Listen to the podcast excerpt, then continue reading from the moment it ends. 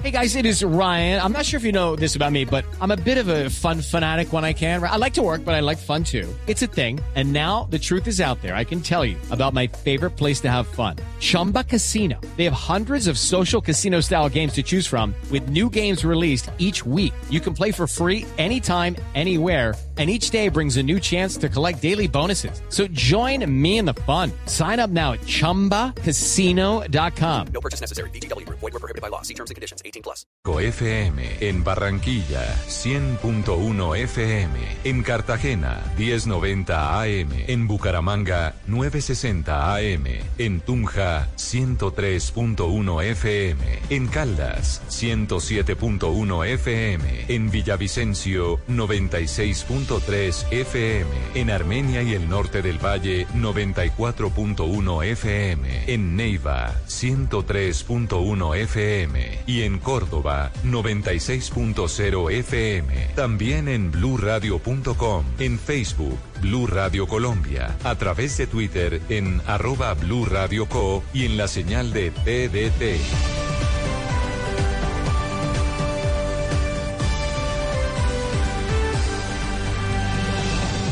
Blue Radio, la nueva alternativa.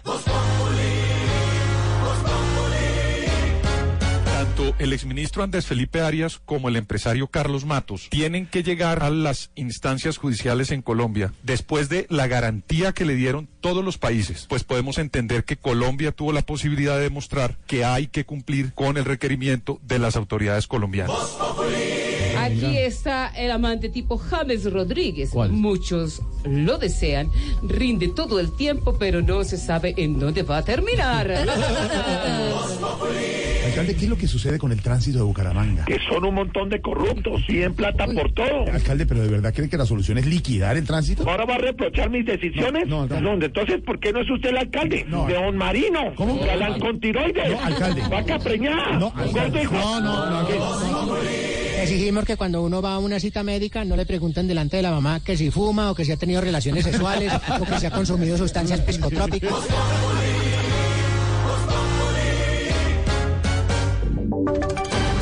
Voces y sonidos de Colombia y el mundo en Blue Radio y bluradio.com, porque la verdad es de todos. Desde de la noche, un minuto, aquí están las noticias. Fuentes cercanas a Blue Radio confirmaron que la próxima semana podría la Corte Suprema de Justicia escuchar el testimonio de Marlon Marín, sobrino de Iván Márquez, dentro de la investigación contra Jesús Santrich por narcotráfico. Juan Esteban Silva. Blue Radio conoció que solo hace falta la autorización por parte del gobierno de los Estados Unidos. Aún no se ha recibido respuesta a la carta rogatoria que se envió solicitando ese testimonio, pero fuentes cercanas le han contado a Blue Radio que la próxima semana, entre miércoles y el jueves 18 de julio, podría viajar el magistrado Francisco Farfán, ponente en este caso. La sala de instrucción de la Corte entonces podría escuchar, obtener el testimonio de Marlon Marín, sobrino de Iván Márquez. Hay que recordar además que la sala de instrucción pues ha insistido en este pedido porque el testimonio de Marín es clave para investigar a Jesús Santrich, a quien ya se le dictó, recordemos, orden de captura, pero además porque con el cambio de procedimiento de la Fiscalía a la Corte, las pruebas que se recogieron por parte de la Fiscalía no pueden ser consideradas como tal en el alto tribunal, por lo que se debe recoger sus propias pruebas. Juan Esteban Silva, Blue Radio. Se levantó el paro de taxistas también en la ciudad de Cali. Los conductores comenzaron a desbloquear, desbloquear las vías de la ciudad. François Martínez. Después de 15 horas de protestas en las vías de Cali, los taxistas levantaron el paro y los bloqueos tras llegar a varios acuerdos con la alcaldía. El mandatario de los caleños, Maurice Armitage, se comprometió en varios puntos con este gremio, entre los cuales está combatir la piratería y reducir el pico y placa para los taxistas a un dígito a partir del primero de agosto. Lo del pico y placa taxi, ustedes mismos, el balón lo tienen ustedes. Yo creo que Cali ha crecido, los taxis no han crecido, podemos quitar eh, un dígito y lo van a revisar. Ustedes mismos vendrán y podrán decir dentro de un mes, alcalde, nos fue bien, quítenos el otro o pónganoslo otra vez. También los taxistas lograron un acuerdo con la Secretaría de Seguridad para que se implemente el botón de pánico que permitirá una mejor reacción con las autoridades ante acciones delincuenciales. Desde Cali, François Martínez, Blue Radio. El presidente Iván Duque firmó la ley que exige que todas las transacciones en el sistema de salud se hagan a través de facturas electrónicas. Diana Ospino.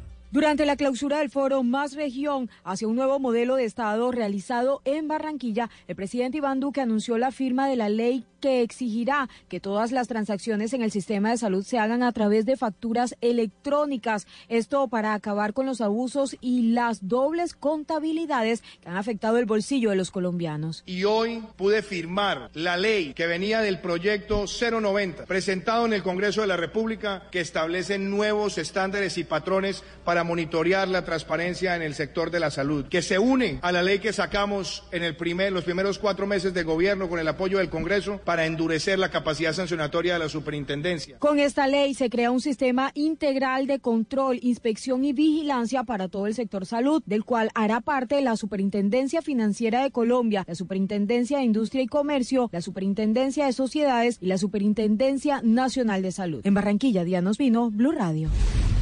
En noticias de Bogotá, ladrones encañonaron a un capitán de la policía y hurtaron su moto de alto cilindraje de forma casi simultánea. Otro hombre fue víctima de los delincuentes en el sector de Normandía, donde los parrilleros son los responsables. Uriel Rodríguez.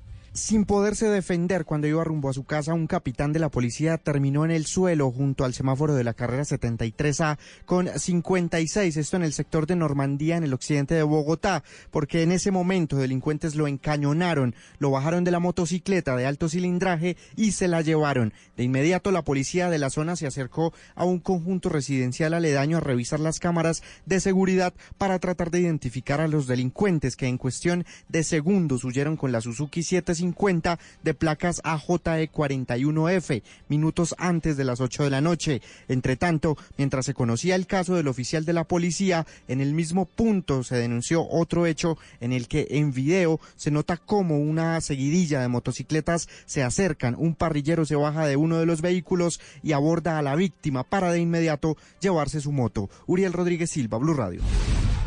Y Diosdado Cabello, presidente de la Constituyente de Venezuela, afirmó que en ese país las próximas elecciones serán de la Asamblea y no presidenciales, como exige la mayoría de los venezolanos tras el fraude electoral del 20 de mayo de 2018, a propósito de las negociaciones con la oposición en Barbados.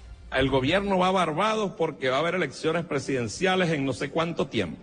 Y los candidatos son X o Y. Y hay gente nuestra que toma partido de ese debate Aquí no hay elecciones presidenciales, aquí el presidente se llama Nicolás Maduro, que ganó el 20 de mayo del año 2018 y apenas tiene seis meses en el gobierno.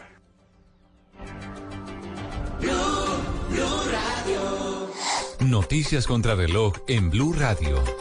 A las 10 de la noche y 6 minutos, noticia en desarrollo. La ciudad estadounidense de New Orleans se prepara hoy para afrontar la llegada de una tormenta tropical que puede convertirse en huracán y que condujo al gobierno de Luisiana a declarar estado de emergencia. La cifra, al menos seis turistas extranjeros que disfrutaban en el norte de Grecia murieron y 30 personas resultaron heridas a causa de las fuertes tormentas de granizo que asolaron la región de Caldicica. Este miércoles por la noche informaron las autoridades. Y quedamos atentos porque las autoridades del Estado brasileño de Río de Janeiro hallaron 17 cuerpos en un cementerio clandestino que al parecer era utilizado por la milicia, como son conocidas las organizaciones parapoliciales en Brasil, para esconder a sus víctimas, informó el gobierno. Ampliación de esta y otras noticias en blurradio.com. Continúen con bla bla blue. El mundo está en tu mano. Escúchalo. Noticias de Colombia y el mundo a partir de este momento. Léelo, entiéndelo, pero también opina. Con respecto a la pregunta del día. Comenta. Yo pienso que ese código. Critica. Y sí, pienso que. Felicita. Vean que el pueblo lo está respaldando. En el fanpage de Blue Radio en Facebook tienes el mundo y un espacio para que compartas lo que sientes. Búscanos como Blue Radio en Facebook. Tú tienes mucho que decirle al mundo, porque en Blue Radio respetamos las diferencias. Blue Radio, la nueva alternativa. Estás escuchando Blue Radio, un país lleno de positivismo, un país que dice siempre se puede. Banco Popular. Don Carlos acaba de ganar. Puede elegir entre un computador, un dron o un asador. Con el ahorro ganador CDT, siempre ganas. Sin rifas ni sorteos. Ahorra y obtén mayor rentabilidad. Más información en www.bancopopular.com.co. Banco Popular. Somos Grupo Aval. Aplican condiciones. Vigilado Superintendencia Financiera de Colombia. ¿Qué tal una deliciosa torta? Unos ricos pastelitos. Unas exquisitas galletas. Un pan calientico. Con harina de trigo, los farallones. Y es rico alimento. Suave, rendidora. Deliciosa y gustadora. Con el trigo de las mejores cosechas, harina Los Farallones. calidad y rendimiento inigualable. Trabajamos pensando en usted. El exministro Andrés Felipe Arias como el empresario Carlos Matos tienen que llegar a las instancias judiciales en Colombia después de la garantía que le dieron todos los países. Pues podemos entender que Colombia tuvo la posibilidad de demostrar que hay que cumplir con el requerimiento de las autoridades colombianas. Aquí está el amante tipo James Rodríguez. Muchos lo desean. Rinde todo el tiempo, pero no se sabe en dónde va a terminar.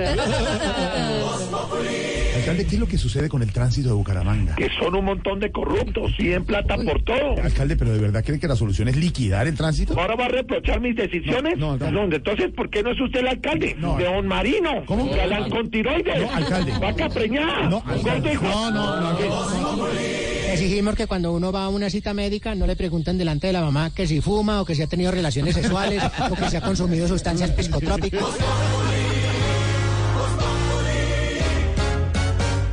Estás escuchando Blue Radio, un país lleno de positivismo, un país que dice siempre se puede. Banco Popular. Doña Susana, si responde la siguiente pregunta, ganará muchos premios. ¿Está lista? Sí, ¿Usted abrió un CDT en el Banco Popular? sí. Con el ahorro ganador CDT, siempre ganas. Sin rifas ni sorteos. Ahorra y obtén mayor rentabilidad. Más información en www.bancopopular.com.co. Banco Popular. Somos Grupo Aval. Aplica condiciones. Vigilado Superintendencia Financiera de Colombia. Hoy en Blue Radio. Ay, amigos de Blue Radio, soy Diego León Hoyos y quiero invitarlos esta noche a Bla Bla Blue para que hablemos de lo que significa volverse cucho. Esa bella época en la que cualquier carcajada se convierte en tos. Así se llama la nueva obra en la que estoy trabajando, cuando una carcajada se convierte en tos. Esta noche pidan que les prendan la radiola a las 10 en punto y a buen volumen para que nos escuchemos en Bla Bla Blue. Bla bla blue. Conversaciones para gente despierta. De lunes a jueves desde las 10 de la noche por Blue Radio y bluradio.com. La nueva alternativa. ¿Qué se requiere para una buena conversación? Un buen tema, un buen ambiente, buenos interlocutores, preguntarles a los que saben y dejar que todos expresen su opinión.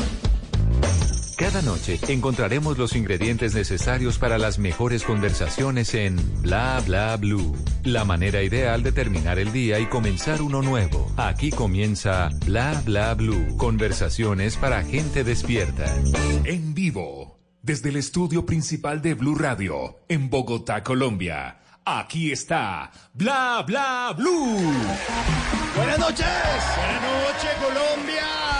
Muy buenas noches. Buenísimas noches. 10 de la noche, 10 de la noche, 12 minutos. Bienvenidos a Bla Bla Blue, el primer talk show de la radio y el último si ustedes no lo escuchan.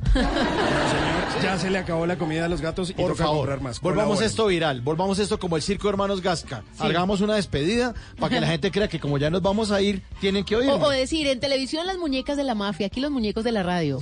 Para que nos oigan en bla bla blue. Ah, bueno, van a tener que oír porque tenemos un invitado bien espe- Diego León ya está en el camerino. Sí, hombre, lo estamos alambrando, Sí. le dimos tintico, todo bien. Bueno, me, me- me le- me lo peinan por favor para traerlo Eh, al eh, estudio. ya, ya mismo hablo con la gente de maquillaje. Bueno, perfecto. Un. Siempre en la primera hora un invitado especial. Esta noche ya está listo ahí donde Diego León. Per- Perfecto. En la segunda hora, después de las 11 de la noche, estaremos hablando de salud. Hoy, como todos los miércoles, nos va a acompañar Gabriel Roar a propósito de su libro Hablando con mi cuerpo, ¿por qué y para qué me enfermo? Resulta que hay una conexión directa entre las enfermedades y el- las emociones. Él nos explica de qué se trata eso y ustedes a través del numeral salud bla bla bla le podrán hacer todas las preguntas hasta las 12 de la noche. Y después de medianoche, pues este programa 100% de ustedes en la línea 316-692-5274, la línea de bla bla para que hablemos sin parar. Aquí hablamos todos tranquilos. Eso es democracia de la palabra y de la lengua hasta la una de la mañana. Pero esta noche, como todas las noches, me acompaña la bellísima Tata Solar. ¡Ve! Aquí estamos. con canción. Hoy tocó baladita, plancha, linda. Miguel Bosé en los inicios. Claro, buena canción. Qué bonito, Qué gracias Rafita. Un saludo para todos los oyentes de Blue Radio. Son las 10 en la noche, 13 minutos, dispuestos a entregarles el mejor programa en este día especial, mitad de la semana. Con mucha productividad, con poco tráfico, pero eso sí, con normalidad a esta hora, porque ya se acabó el paro en todo Colombia. Tú tranquilo. Menos mal. Un saludo, soy arroba Tata Solarte y vamos a pasarla muy bien. Al otro lado de la mesa está el señor Simón Hernández. Casi vaina. Cada vez No, que ese salta le, le gotea algo, suena. Sí, no sé por qué. Sí, pero ¿qué Creo que le voy a preguntar a Gabriel Roar en la segunda Sí, hora a como- qué se debe eso. Usted está como medio enfermo, en serio. Salte otra vez, coge impulso. A ver, cuidado, cuidado, me, cuidado, me tumba la mesa de centro. Corra. De eso, nuevo, ya. a ver. Sí, se, se le está cayendo algo. Hombre, gran, gran salto de radio. A pesar de la gotera, que esperamos repararla pronto. Sí, usted no está pasando aceite por ahí de casualidad. Yo, yo creo que es la edad. Sí, Yo creo que es la- Hablaremos de la edad esta noche también. Pues mire, aprovechamos para saludar a toda nuestra querida, amable audiencia. Un saludo para la gente linda, también para la gente fea, ¿por qué no? En Bogotá, en Medellín, en Cali, en Barranquilla, en Neiva, en Boyacá, en Villavicencio, en Bucaramanga, en Armenia, en Norte del Valle, en Cartagena, en Cúcuta, en Montería, en Pereira, en Los Santanderes, en Santa Marta, en Girardot, en Ocaña, en Cúcuta, en todo el mundo, en www.bluradio.com y por supuesto en mi Manizales del Alma. Sí, señor, la producción de este programa es del Diego, el grande Diego Garimilla. Hola, soy. Está el Gary, Gary, Gary, Gary. Hola, soy Gary. Y el, que, eh, Gary, y el que le está poniendo el hola soy Gary se llama Rafa Arcila, nuestro máster. Él se pone esos gritos porque como nadie, o sea, nadie lo acompaña. ni No, pero el- las chicas grabadas. Sí, ahí las pone a Ellas son las trapear, ahí muñecas. hacen mantenimiento, alguna cosa, no sé. Las muñecas de la radio. Ahí está. Ahí está don Rafa Arcila. Bueno, ya, calmada, niña. Colaboran con la salida, muchachas, Sí, por, por favor.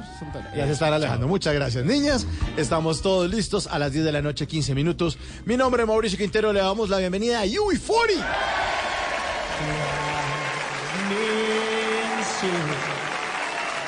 Only fools rushing, but I can't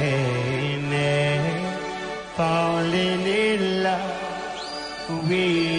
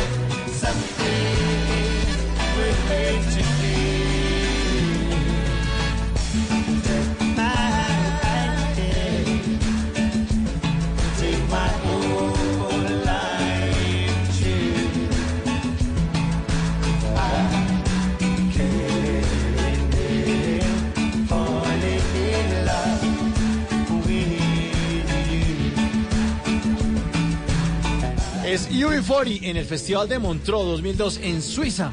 Eh, imagínense, 2002, ¿hace cuántos años? Ya 17 años. Oiga, ha pasado tiempo y Sí. uno no creería. Uno empieza a contar como 2000, 2002 y uno cree que no es mucho, pero uno se pone a hacer la cuenta. Claro. 17 años. Y en este momento están en pleno festival de Montreux, en Suiza. Empezó el 28 de junio y se acaba este sábado 13. No, y si nos vamos a poner a contar años, pues resulta que esta canción que nosotros escuchamos, que es Can't Help Falling in Love, es original de Elvis Presley. Un clásico. imagínese, un clásico de 1969 que salió originalmente en un álbum que se llamó From Memphis to Vegas, que ahí fue eh, esa ciudad donde fue residente Elvis Presley durante muchos años, pero resulta que la gente de UB40 en el año de 1993 grabó un álbum que se llamó Promise and Lies, como promesas y mentiras. Y justamente, eh, pues esta canción que estamos escuchando hizo parte de la banda sonora de una película que se llamó Silver del mismo año. Así que saque más cuentas. Sí, estamos viejos.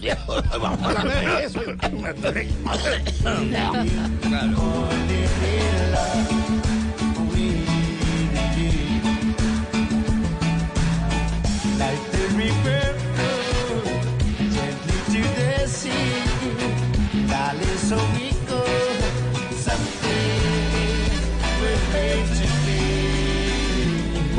Bla bla blue. Conversaciones para gente despierta. Señor coordinador de piso, nuestro invitado ya está listo ahora sí. Está listo, está alambrado, está rey palpa. Nuestro invitado es uno de los mejores actores de Colombia. Uno de los mejores papeles que hizo fue el de mujer periodista María Leona Santo Domingo, al lado del grande Jaime Garzón en Cuac, el noticiero. Humor político de los años 90, eso que solo recordamos a las personas viejitas como yo, a los que cualquier carcajada se nos convierte en tos. Recibamos con un fuerte aplauso al señor Diego León Hoyos. Primer- Después de un enorme gracias, un enorme abrazo a todos los eh, escuchas, quiero felicitar este tono tan delicioso, tan liviano que tienen ustedes los que eh, eh, conducen y manejan y los técnicos que hacen este programa. Qué cosa tan bonita. Y lo segundo, ¿ahí me están diciendo sapo? ¿Eso significa sapo? No. No, no, no, son Y lo otro, y lo otro que sí quiero celebrar es que hay una sonoridad tan, eh, tan deliciosa, tan bacana, para decirlo en puro ñero colombiano, en este nombre. Bla, bla, blue. Bla, bla, blue. Eso suena delicioso. No, y eso con la corneta ahorita en la Copa América sonaba. Ay, sí. Bla, bla, bla. Pero es que sabe que sí es muy bonito. Bla, Bla, bla. Parece un nombre genial. Y qué velocidad, qué ánimo. Sí, para eso estamos aquí, conversaciones. Parecen hasta gente joven y Sí, todo. parece- No hablemos de Todo iba bien. Conversaciones No, para que gente De verdad que dicha estar aquí con ustedes. Hola Tata, Un hola Simón, hola Mauricio, hola señores de la técnica. Eh, bueno. Señor actor usted. Muchas gracias. Muchas gracias, señora eh, locutora. Locutora. Bueno, hablemos de cuando una carcajada se convierte en tos. La hora en la que usted está con eh, Carlos Barbosa, con Luis Eduardo Arango, que también estuvo por acá en Bla Bla Blue. Sí. ¿Y con quién más está ahí? y con María Margarita Giraldo, ¿no? Eh, una extraordinaria actriz que necesariamente nos recuerda a su madre, que era eh, Teresa. Bueno, eh, el nombre, cuando una carcajada se convierte en tos, el nombre mismo entraña la esencia y el género de esta comedia. Es una tragicomedia. Si ustedes bien lo, lo- lo analizan, cuando una carcajada se convierte entonces cuando la felicidad de la vida llega a una cúspide, a un momento en el que empieza un declive. Eso no le pasa a un adolescente. No, no, no, no, no. A menos que esté Y- fumando, quién y- sabe. y, eh, hay, una, eh, hay una cosa, esta es una comedia, una comedia extraordinaria. Debo eh, decir, porque me parece importante, que el gran, el verdadero gran, gran humor siempre está en el borde, en el límite de la tragedia. Al lado de la carcajada está la tos o la tristeza. Cuando uno ve un gran cómico, un cómico extraordinario como Chaplin, uno en realidad no sabe si, pon- si reírse o ponerse a llorar. Tenemos un ejemplo muy presente en Colombia. Quiero recordarlo para hacerle un homenaje al gran Fernando Gaitán y Ana María Orozco. Cuando uno ve a Betty la Fea, cuando uno ve ese personaje derrotado por la vida, sufriendo muchísimo con su vejez, con su feura, como todas nosotras las mujeres que somos la mayoría feas. Uno no sabe, uno no sabe si reírse o llorar. El verdadero gran humor tiene detrás una enorme tragedia. Ese humor, el que logra capturar Chaplin, de verdad, es que quien ha visto a Chaplin no dice, ¿qué es esto? El tipo está es haciendo un comentario humorístico para poder sobrevivir al infortunio aterrador. Un poco de eso es cuando una carcajada se convierte en tos. Si bien lo ven, cuando una carcajada se convierte en tos, tiene el doble componente, ¿no? Del momento sublime y la tragedia. ¿De qué se trata? Somos cuatro actores en decadencia, ¿no? que eh, llegamos a un estudio a presentar la única audición a la que nos llaman, que es para hacer un personajito que está a punto de morirse y el único capítulo es donde se van a repartir la herencia. Pero además la audición es en inglés y ninguno sabe hablar inglés. Bueno, y, y decidimos que no, que no nos vamos a dejar derrotar de la vida y montamos nosotros, tres varones, tres hombres, la Cenicienta. Y es una comedia extraordinaria a la que realmente no vacilo en invitar a todos los eh, oyentes de Bla Bla Blue, porque se acerca de una manera entrañable y profunda y bella a la condición humana. Sí, está hablando de actores, pero no, habla también de usted, la señora que ha trabajado en una fábrica y se está jubilando, de usted, el médico que llega al ocaso de su vida profesional, del ingeniero. Nuestra circunstancia de la que hablamos allí es extrapolable, o, o mejor, eh, eh, eh, es universal, porque tiene que ver con la condición humana y con la circunstancia tremenda de todos nosotros que es envejecer y sobre todo no dejarnos derrotar por la, ve- por la vejez. Diego León Hoyos, nuestro invitado, pero usted en alguna en, en algún momento, justamente por ese paso de los años, también estuvo mencionando el tema de la televisión, que ya no lo llamaban para diferentes papeles. Sí, sí, ahí empecé a decir, yo no me llamo Diego León Hoyos, y me llamo Viejo León Hoyos. No, lo que está pasando en la televisión, yo no quiero venir aquí a volverme una plañidera, ni a lamentarme, ni a mucho menos, ¿no? Eh, la televisión colombiana está teniendo un momento, digamos, de reacomodo, mm, de transformación. Ustedes, ustedes tres que son tan jóvenes y tan pipiolos, Muchas saben gracias. que saben que es Hombre. prácticamente... Mejor piropo en 10 años. A ver, mi tata, es prácticamente imposible convencer a un muchacho entre los 17 y los 25 años que apague el teléfono o la tablet para ponerse a ver una telenovela. Olvídese. Sí. Si, si lo convence, lo va a ver o en el teléfono o en la tablet, ¿no?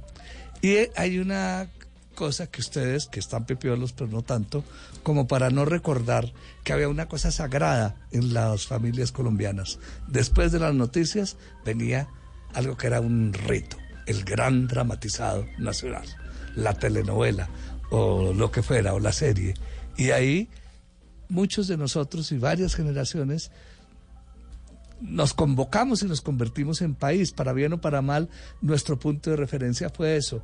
Ahora, después de las noticias, en vez del gran dramatizado que viene, el reality. Y después del reality, la telenovela turca, ¿no? Y entonces, eh, eh, sumado a eso, que el consumo de la juventud de productos audiovisuales está ahora en la tablet o en el teléfono o en la televisión por suscripción, naturalmente la producción de dramatizados ha disminuido en una proporción no soy estadista ni mucho menos para decir cuál, pero la mitad de nosotros está sin trabajo, en la misma medida en que la mitad de los dramatizados que se hacían antes ya no se hacen.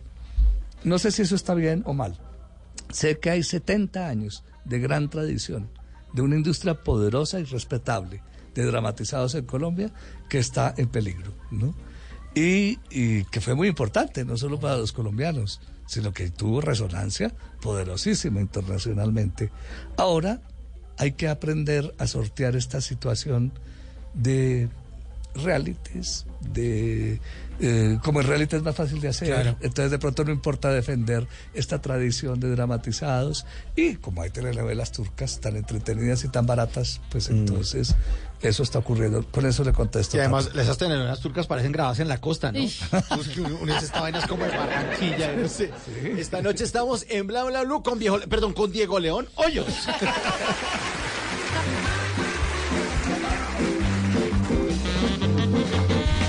ahora en Bla Bla Blue venimos a robar.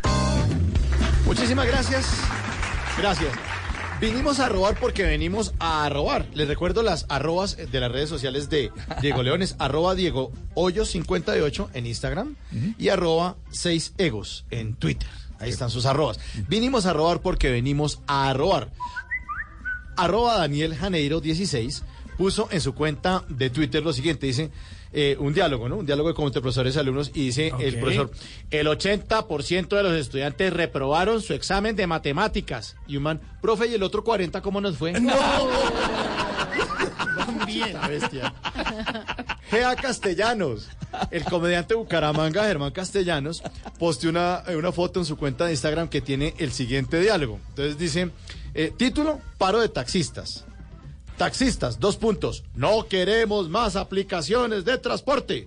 Personal común, dos puntos. No hay taxis. Voy a descargar Uber, Beat, eh, InDrive. Driver, Cabify, Didi, lo que quiera. Vinimos a robar porque venimos a robar. Arroba exblauman. Pone su exblauman. Puso en su cuenta de Twitter el siguiente diálogo. Dice así. eh, ¿Cómo se llama? Chelo.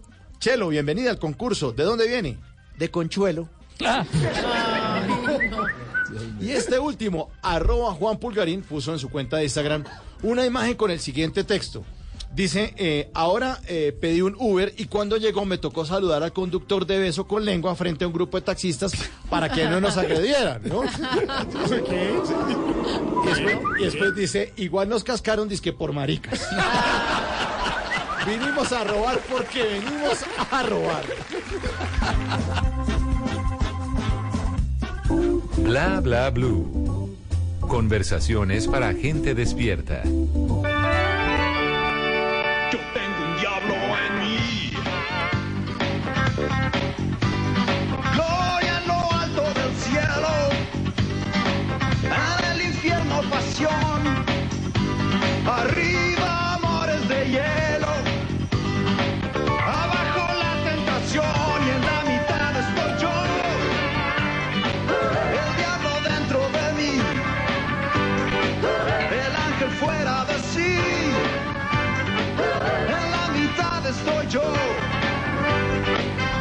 de la noche, 30 minutos. Esta es la banda sonora de la comedia Tentaciones, en la que Diego León Hoyo, nuestro invitado eh, eh, de esta noche, Diego León Hoyos, hizo el papel de Serafín. Disque de Angelito. ¿De Angelito? ¿Usted Angelito? Sí, pero por supuesto. ¿Cómo que por supuesto? Mire, la obra tuvo, eh, esa comedia tuvo tanto, tanto éxito y mi condición angelical eh, eh, se difundió tanto que lo presentaban en horario triple X. ¿Triple Después de repetirla durante los 10 años que la repitieron, donde me hubieran pagado un poquitico de regalías por las repeticiones, yo tendría un apartamento en la Riviera, otro en Nueva York y otro en Cartagena. ¿no? Pero bueno, la repitieron muchas veces. Terminó hasta en un horario triple X. Y no entiendo por qué, si éramos por los atributos de la diabla, que era la actriz Y es que pasaron, pasaron muchas diablas La- la bonitas. melodramática, o por las plumas del ángel, para que vean. por alguna de esas O dos si por circunstancias. Bueno, ¿cómo era esta comedia? Entonces usted era un angelito que le hablaba al oído. Sí, esa es una comedia que yo creo que fue genial. Eh, yo al principio mm, lo tomé como un trabajo más, hasta que me empezó a ocurrir una cosa extraordinaria. Era encontrarme con la mirada de los niños que me miraban pasmados de asombro y se les descolgaba la, la- la mandíbula. De verdad yo tengo que agradecerle a la vida y al que creó esta comedia, que recién murió, Luis González, por haberme permitido estar ahí, porque de verdad uno se puede morir en paz después de que la vida le demostró que uno hizo feliz a los niños. Eh, muchas cosas me han ocurrido a mí con tentaciones. Se me acerca con mucha laraca. ¡Ay, Serafín! Y el autógrafo y tal. Pero lo más importante, y me encanta repetirlo, me ocurrió hace unos seis o siete años en el aeropuerto de Bogotá. Había una mujer particularmente bella. Pocas veces he visto una mujer tan hermosa. Tendría 20, 22 años. Pero irremediablemente tenía una aureola de tristeza. Una melancolía que ella no podía evitar. Se me acercó, muy seria, sin decirme el autógrafo nada, me miró a los ojos, hizo una pausa dramática y me dijo, yo a usted le tengo que decir algo. Usted hizo feliz mi infancia. Dio media vuelta y se fue. Yo tengo la certeza de que esta niña tenía una infancia profundamente desgraciada, o por abuso, o por desamor, o por lo que fuera. Y que ahí me estaba diciendo que el único momentico de alivio que tuvo en una infancia terrible fue cuando veía ese programa. Y así esto sea una invención mía, que me encanta haberme inventado. De todas maneras, sí, soy muy feliz de haber acompañado a ese montón de niños que crecieron conmigo. Lo único que me da rabia es que los únicos que crecieron fueron ellos, yo nunca.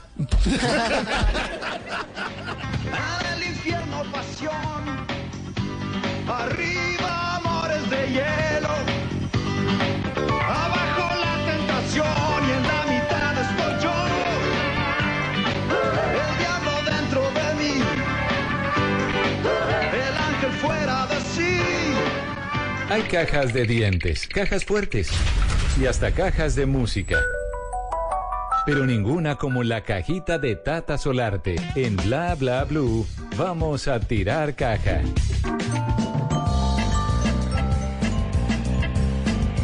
A las 10 en la noche, 34 minutos, estamos con un invitado de lujo, el gran Diego León Hoyos. Ahorita lo estábamos recordando como Serafín Disque Angelito. Ahora me parece más angelical. Lo soy. que en ese momento, sí, Lo soy, lo soy. muy tierno. ¿Y a usted le gusta tirar? ¿Caja? Pero. Ay, Dios mío. Como decía el gran León de Grave. ¿Cómo no me va a gustar? Lo único que importa en la vida es en dando y en recibiendo, como decía el loco Veremundo. Bueno, ¿Qué voy a tirar ya que Diego, ahí en esa cajita, esa es la cajita de bla bla blue, hay unos papelitos. La idea es que usted vaya sacando de a un papelito, lo vaya leyendo y nos va contando sobre eso, sobre lo que está ahí. Entonces, el primer papelito que usted está sacando, ¿cuál es? ¿Qué dice? Ahí, unito, listo. ¿Qué dice ese papelito? Premios en Checoslovaquia y Alemania. Bueno, usted como director y guionista se inició en la televisión educativa y aún realiza campañas ecológicas y trabaja para la televisión pública. Usted recibió esos reconocimientos que fueron muy importantes y significativos para su carrera. Muchísimo, muchísimo. Eso fue unos documentales que hicimos ya, no sé, me acuerdo en qué año. Eran para, eh, para la CAR y tenían que ver con la protección de la cuenca del río Bogotá y con toda la ecología eh, de la sabana. Felizmente, eh, esos documentales obtuvieron reconocimientos en festival en Alemania, no me acuerdo ya el detalle, en Checoslovaquia y son distribuidos por las Naciones Unidas y me producen mm, pues un enorme, un enorme orgullo. En ese momento la circunstancia era bastante dramática, ¿no?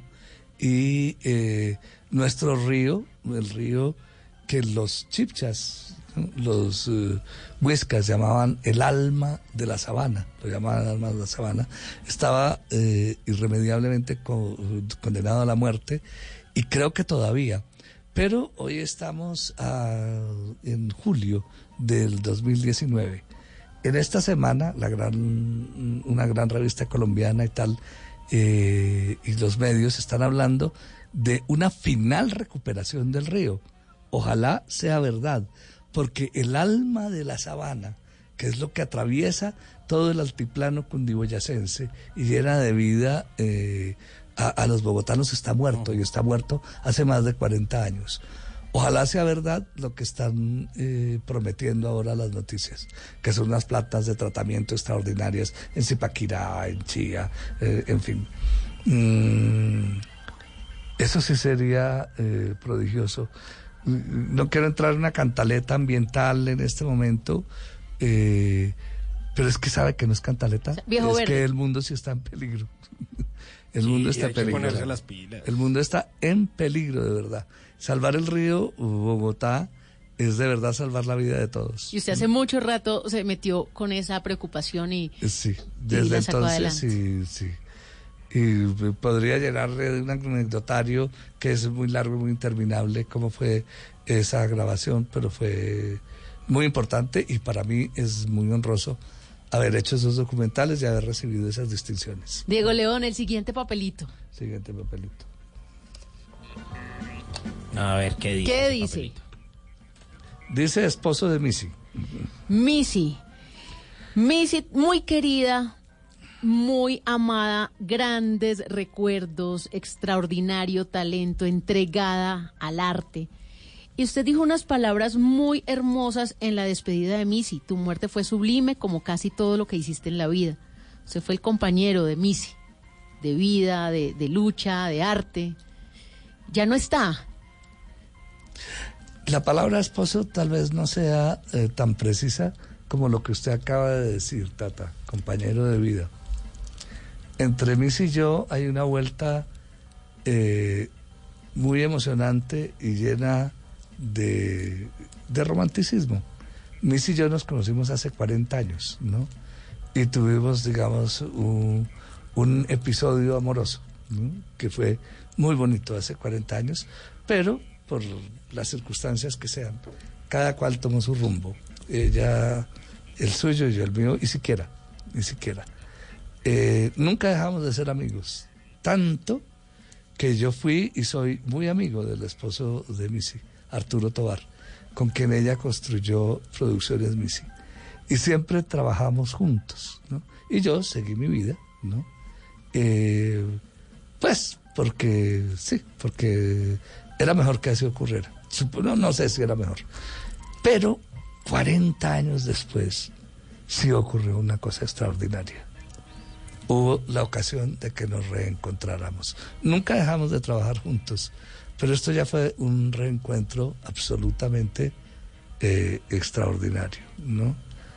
Eh, porque mm, después de 40 años uno ha logrado dominar hasta donde se puede, porque eso nunca se logra del todo, el ego, ¿no? Eh, la suspicacia, los prejuicios. Y eh, mire que de verdad lo más poderoso, no, lo más impetuoso del amor está en la juventud, pero lo más poderoso y lo más profundo está en la edad adulta. Entonces ese reencuentro, ya los dos adultos, ya los dos con 60 años, fue tan profundo y tan bello, y fue un encuentro entre dos amigos que además tenían una gran comunidad, no solamente espiritual, sino profesional. Mm, eh, aceptar la muerte, eh, no, aceptarla no, es que no hay más remedio que aceptarla. Decir que la muerte no duele es imposible, duele y duele y duele. Todos ustedes, los oyentes, ustedes todos han tenido que soportar la, eh, soportar, sí, soportar la muerte. Para mí quedó claro cuando se murió mi mamá que eso era inaceptable y que yo no podía seguir viviendo con ese dolor. La única manera de sobrevivir a una cosa tan terrible es convertir el dolor en agradecimiento y decirle a los dioses de la vida y a la vida gracias. Siquiera viví para conocerla. Si no, la muerte es intolerable. Afortunadamente, eh, el agradecimiento por haberla conocido es infinito y me ayuda a soportar la muerte.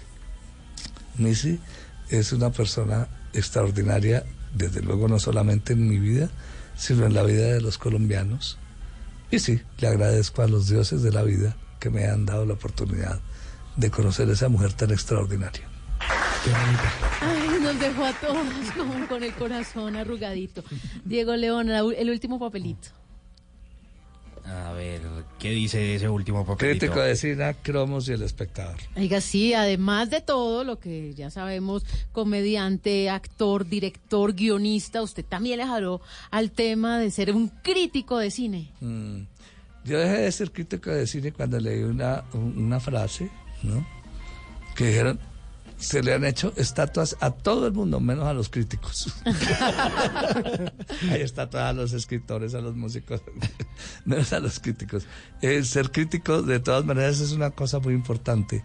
Hay grandes críticos, eh, como George Steiner, eh, son personas que... eh, le- Julio César Londoño, un gran escritor vallecaucano. mm,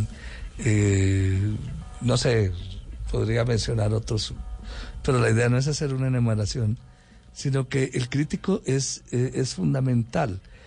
Pero la palabra ya en sí entraña una cosa bastante odiosa, ¿no?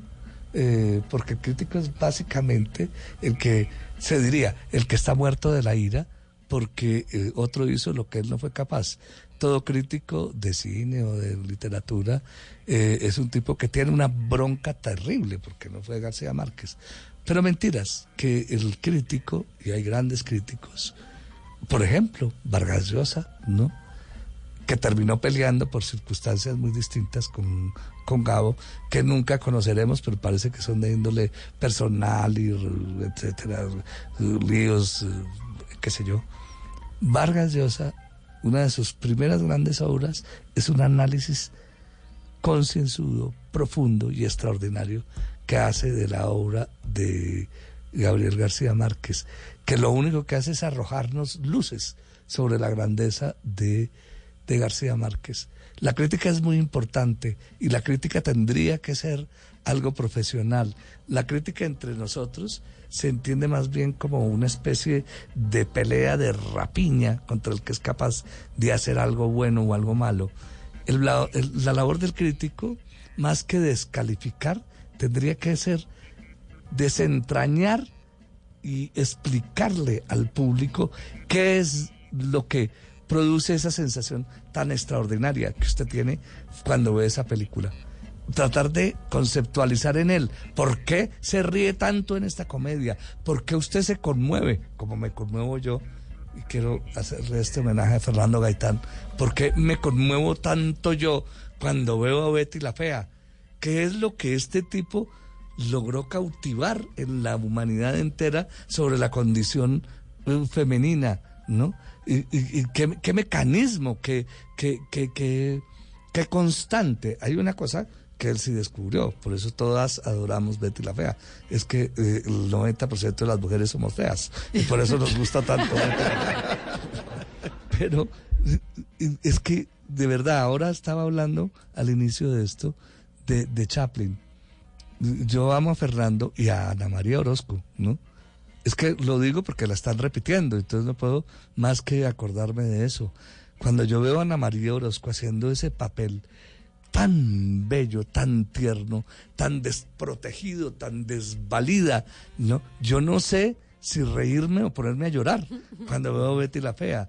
El crítico que explique eso y lo relacione con la condición humana, que el espectador está reconociendo en eso, está haciendo una gran labor. Eh, el crítico no solamente es el insidioso, el venenoso, El harto, sí. el malparidito, sino el, el- el- el- el tipo que es capaz de develar, ¿no? Mm, eh, el prodigio que tiene una cosa como Betty la Fea o una gran película, cualquiera que ella sea. La crítica, hay una palabra que es así como tonta, pues, como religiosa. La crítica debería ser constructiva. Pues sí, debería ser constructiva. El verdadera, la verdadera labor del crítico es explicarle al tipo por qué le está gustando tanto eso, ¿no? Y cuál es el verdadero valor de Fernando Gaitán o del que sea. 10.46, esta noche estamos con Diego León Hoyos. Ay, qué cosa tan solemne, marica.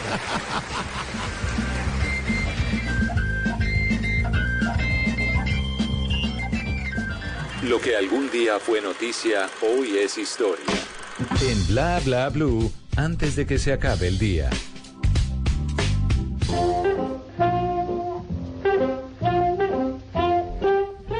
Antes de que se acabe el día, vale la pena recordar que un día como hoy, pero del año 1958, nació el maestro Alexis Lozano, músico, director y productor colombiano, quien fue el co-creador junto a Jairo Varela del grupo Nietzsche y además creador de la orquesta Guayacán. Desde su niñez realizó sus primeras presentaciones con la timba del barrio César Conto en Quibdó. En 1970 se vinculó a la Escuela de Música del padre Isaac Rodríguez en la Catedral de Quibdó, donde aprendió de música, solfeo, gramática musical y ejecución de instrumentos de viento. Con el tiempo llegó a Bogotá a estudiar en la Universidad Nacional de Colombia para luego unirse a Jairo Ale- Varela, con el que fundó el grupo Nietzsche. Con Nietzsche participó en su primer sencillo y cuatro LPs, pero debido a diferencias personales abandonó el grupo para formar su propia banda. En Bogotá reunió a varios músicos, un grupo de jóvenes y talentosos muchachos con los que entrenó por más de tres años hasta que en 1986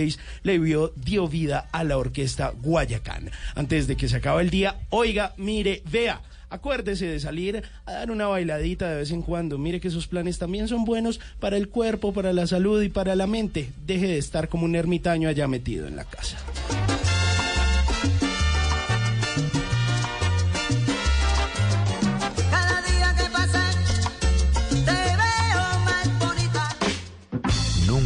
Irás a la cama sin aprender algo nuevo. Bla bla blue.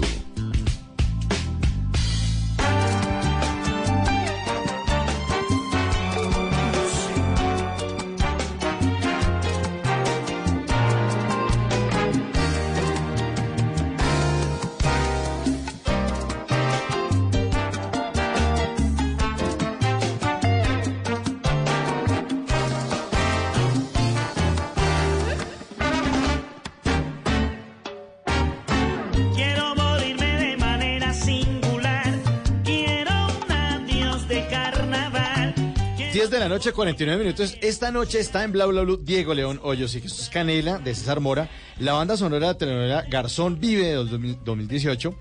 Eh, y hablemos de eso, del, del paso o, de su relación con Jaime Garzón. Eso que ha sido demasiado, demasiado importante, Diego León. En A esa ver. época el noticiero Cuac era demasiado divertido. María Leona Santón. Era lo máximo, ese personaje suyo era lo máximo. Muchas gracias, muchas gracias. Eh, yo tengo que agradecerle a la vida haber compartido esos dos años y medio que trabajé con Jaime Garzón y con todo el equipo de Cuac. Eso que ponen de César Mora eh, hace que se me encharque el ojo, ¿no? Eh, hay dos cosas ahí. Mm, Creo que nunca me he reído tanto en mi vida, como es obvio, eh, eh, sino en esos dos años y medio que trabajé con Jaime. Y además fui el testigo privilegiado de una inteligencia y de un talento absolutamente luminoso. ¿no? Mm, Jaime Garzón, eh, de verdad, sí era una persona con un, con un con un don y con un- una inteligencia absolutamente prodigiosa y endiablada. Mm.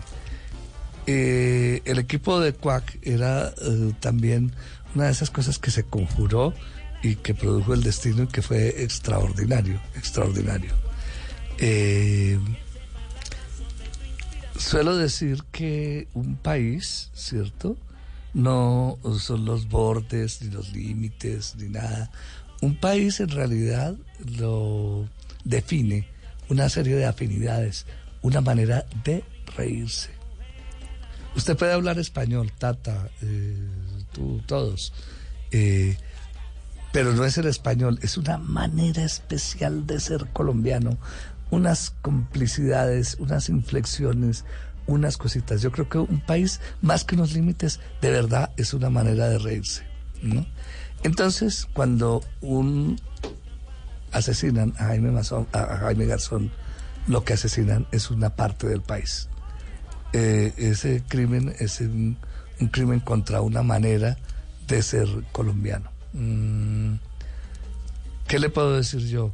Quiero simplemente recordar una pequeña anécdota. Tres años después de que se murió Jaime, ¿no?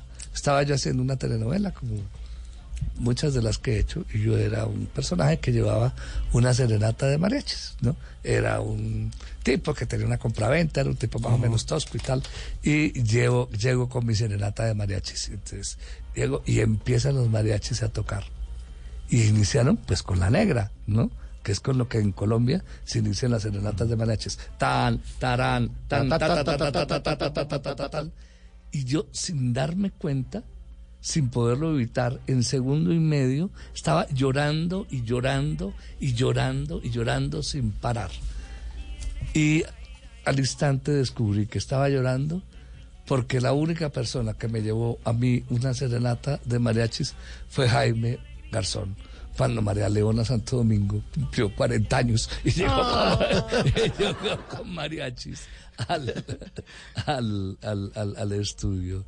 Mm, eh, le agradezco a los dioses de la vida haber tenido la oportunidad de trabajar con ese hombre tan luminoso y tan inteligente. Tu bendición. Y a las 10 y 53 de la noche abrimos las puertas de nuestro restaurante Gordon Blue. Gordon Sí, señor. Blue. Ábrame las puertas, por favor. ¿Cuál es el Le presento aquí a nuestro mesero, se llama Michelin. Sí, señor. Aquí. eh, eh, buena, buena- buena noche, caballero. ¿Cómo está? Eh, por favor, sea usted eh, bienvenido a nuestro restaurante Gordon Blue. Muchas gracias. Mi nombre es eh, Michelin y soy el mesero que lo va a atender. Porque ten- tenemos muchas estrellas, pero en especial si algo tenemos son Michelines. Aquí. Eso es lo que hay. Michelin Eh, sí, pues sí, así es, sencillo. Eh, soy el mesero que lo va a atender esta noche, así que vamos a tener conversaciones para gente despierta, como es habitual en nuestro restaurante. Permítame preguntarle, eh, ¿mesa para dos o viene solo? No, yo nunca me vengo solo, media No. mesa para dos. Ah, bueno. Muy bien. ¿Le, le- le gustaría empezar con un vinito, una cerveza, una agüita, una gaseosa? Un vinito, por ¿Un favor. vinito? ¿Con quién le gusta tomar vino a usted? Eh, pues con la persona eh, entrañable con la que eh, he venido a comer. ¿m? Sí. Sí, listo. Pues mire, eh, de entrada creo que puedo ofrecerle eh, unas estrellas en fusión de salsa egipcia e italiana. Permítame decirle que están de película, porque quisiera que nos cuente un poco acerca de su encuentro con un ídolo suyo, Omar Sharif, en un hotel en Italia. ¿De dónde sacan eso? La situación es esta. Mi vida, es increíble de dónde sacaron eso. Mi vida, eh, de alguna manera, se define. Yo quería hacer muchas cosas, quería ser eh, químico nuclear, que es una cosa que no existe, quería ser abogado, quería ser filósofo, etcétera. Y en un cierto momento eh, encontré mi destino. En la mitad de mi barrio había una caja de Pandora que se llamaba el Teatro Cádiz. Y yo vi ahí una película que cambió el rumbo de mi vida. Esa película era El Doctor Chivago, ¿no? Eh, yo vi El Doctor Chivago, salí, empecé a caminar por los senderitos de mi barrio, el centro de Nariño, y en un cierto momento muy solemne, como eh, Bolívar en el Monte Aventino, cuando dijo que iba a libertar América, yo dije, cuando grande quiero ser asesine, es decir, director de cine. La película era El Doctor Chivago. Como se sabe, esa película es protagonizada por Julie Christie, claro, y por Omar Sharif. Muchos, muchos años después, estando en Roma, coincidí yo en un hotel en donde se hospedaba también Omar Sharif, ¿no? Y yo vi a ese señor y se me paralizó el corazón. No me le abalancé, y- y- pues porque me daba pena, a pesar de que yo he tenido que experimentar, lo digo sin vanidad alguna, que se me acercan una cantidad de fans y tal. ¡Ay, ay, el autógrafo y tal! Pero a mí me daba, me daba pena, me daba mucha vergüenza, ¿no? Pero yo no lo podía creer. Ese tipo que había definido mi vida, no él, sino la película, pues, que es extraordinaria, estaba ahí sentado. Y yo eh, coincidimos dos, tres o cuatro días ahí, y siempre en el bar a las seis de la tarde, él estaba ahí tomándose una copa. Y en un cierto momento yo dije, no me importa. Yo me voy a acercar y voy a hablar con él. Me llené de valor y le voy a decir, I am a, I am a pencil, my mother is green, en fin, como fuera. con, con mi inglés yo voy y le hablo. ¿no? Me llené de valor, me empaqué todo el whisky y me encaminé hacia Omar Sharif a decirle el centrariño, la película, todo lo que les Ajá. acabo de contar. Y cuando ya iba llegando, aparecieron un par de gordos, una mujer y un Los hombre escol- norteamericanos llenos de paquetes y lo abrumaron. Y entonces ya a mí me dio pena y no conocí a Omar Sharif. Pero sí tengo esa anécdota de fan tímido que hubiera querido saludarlo y decirle que la película esa cambió mi vida. Se murió el año pasado, ¿no? Sí, señor. Qué bonito. Bueno, ahí, ahí tuvimos Eh, esa- le debo decir una cosa, ¿no? Señor. Que una, una tiene su partecita femenina. Uno de los hombres más bellos que he visto en mi vida. Y en ese momento ya debía tener 90 años. ¿no? Seguramente. Omar Sharif era un hombre verdaderamente guapo. Bueno, de, de plato fuerte para continuar con este menú aquí en este restaurante. ¿De dónde sacaron eso? Hola. Hombre, no- nuestros platos son muy exclusivos. No, no es cualquier restaurante, por favor. Eh, de plato fuerte eh, tenemos unos espaguetis agustines sobre salsa Alfredo para que nos cuente de esa importancia que tienen en su vida Agustín Lara y José Alfredo Jiménez y la conexión que hay con sus padres. Ay, qué cosa tan bella.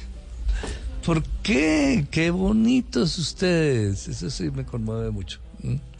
Mire, Agustín Lara habría sido muy importante en mi vida independientemente de mi papá y mi mamá. Eh, por su propio mérito y por la importancia que tiene él eh, en la música latinoamericana. Mm, eh, pero hay un recuerdo que es absolutamente indeleble, es una de las cosas más bellas que yo recuerdo en mi vida. Es mi papá eh, en el centro de Nariño, ¿no? este multifamiliar en el que transcurrió mi infancia, con una pijama de listas, ¿no? de esas, las pijamas que eran, no se sabe si era como de preso, pero eran las pijamas de listas y mi mamá con una pijamita. Los dos sentados eh, en la camita, oyendo en un inmenso radio maravilloso, un radio Zenit, que los radios de los años 40, más que radios parecían eran muebles, ¿no? Como muebles de la sala. Eh, Tenían el decorado ardeco que el resto de la sala. Después, en los años 70, ya escondían su condición de muebles y más bien mostraban la tecnología, los botones y tal. Pero en los años 40 se escondía la tecnología después de una, detrás de una empaquetadura. Parecían más bien como bufés, ¿no? Entonces, ahí está ese radio gigantesco donde mi abuelo oyó la Segunda Guerra Mundial y ellos estaban sentaditos oyendo la radio. Un especial porque ese día se había muerto Agustín Lara. Y ellos se habían comprometido en un concierto, creo, de pronto me lo estoy inventando, al que asistieron a oír Agustín Lara en Medellín. Entonces, Agustín Lara hace parte profunda, profunda de, de mi vida, porque representa a mi papá y a mi mamá.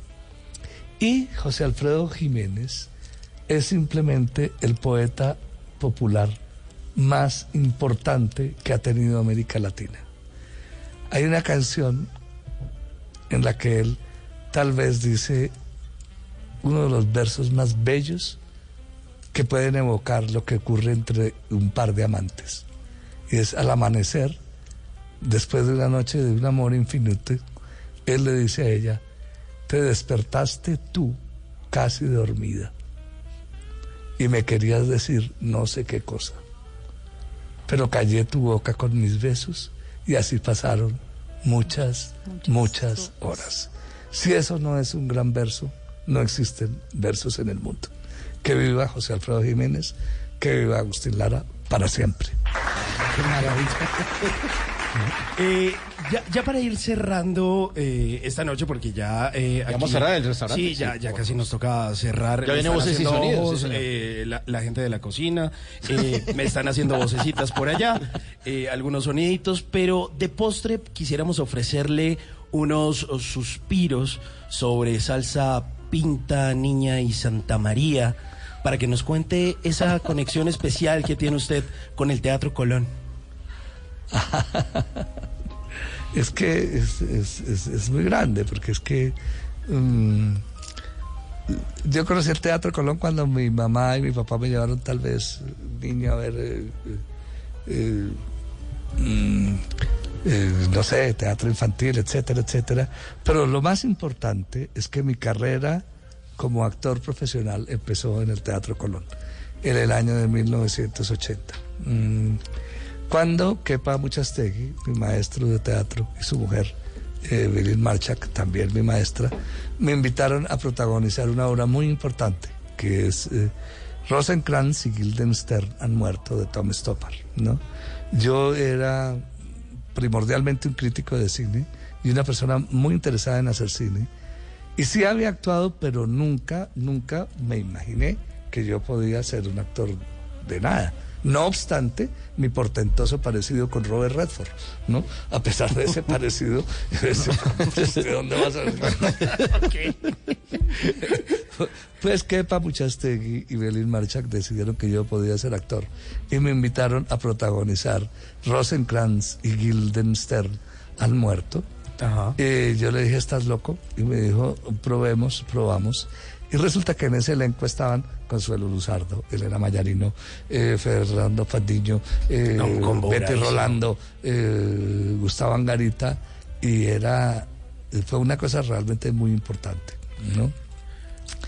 Y justo en ese momento, y claro, es la primera vez que recibí una remuneración por ser actor, ahí empezó mi carrera profesional en el sentido económico del término, y sobre todo me hicieron la entrevista y me dijeron, ¿qué siente usted de estar aquí? a punto de estrenar en el eh, Teatro Colón, y dije, siento que tengo un ataque en el colon. Pues, eh, señor eh, Diego, Diego León, ha sido un placer atenderlo aquí en nuestro restaurante Gordon Blue. Espero que nos recomiende. Eh, permítame traerle la cuenta. ¿Efectivo o datáfono? Eh, eh, efectivo, está bien. Eh, recuerde que la propina es voluntaria y el cafecito por cuenta de la casa. No, la, la propina es voluntaria, lo que pasa es que es impagable. no tengo, no tengo cómo pagar, agradecerles esta entrevista tan bella. Qué anfitriones maravillosos. Eh, espero no haberlos eh, fatigado mucho con mis simplezas de mis vanidades. Qué gusto haber estado con ustedes, oyentes de Bla, Bla, Blue. Diego León, entonces la invitación para ver cuando una carcajada se convierte en tos. Ah, Eso sí, no se la pierdan. No se la pierdan. No, no, no se la pierdan porque es una forma absolutamente entrañable de burlarlos de la condición humana y de sus infelicidades. Es una obra de la que yo estoy seguro que se van a ir totalmente felices y reconciliados con la vida, que no es fácil No es fácil. reconciliarse con la vida. 11 de la noche, 5 minutos, viene Voces y Sonidos y regresamos aquí en Bla Bla Blue. Muchas gracias, Diego León, por habernos acompañado. Muchas gracias a ustedes.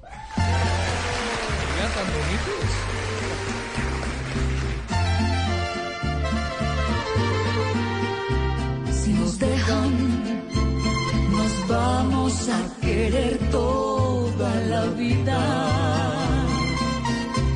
Si nos dejan, nos vamos a vivir a un mundo nuevo.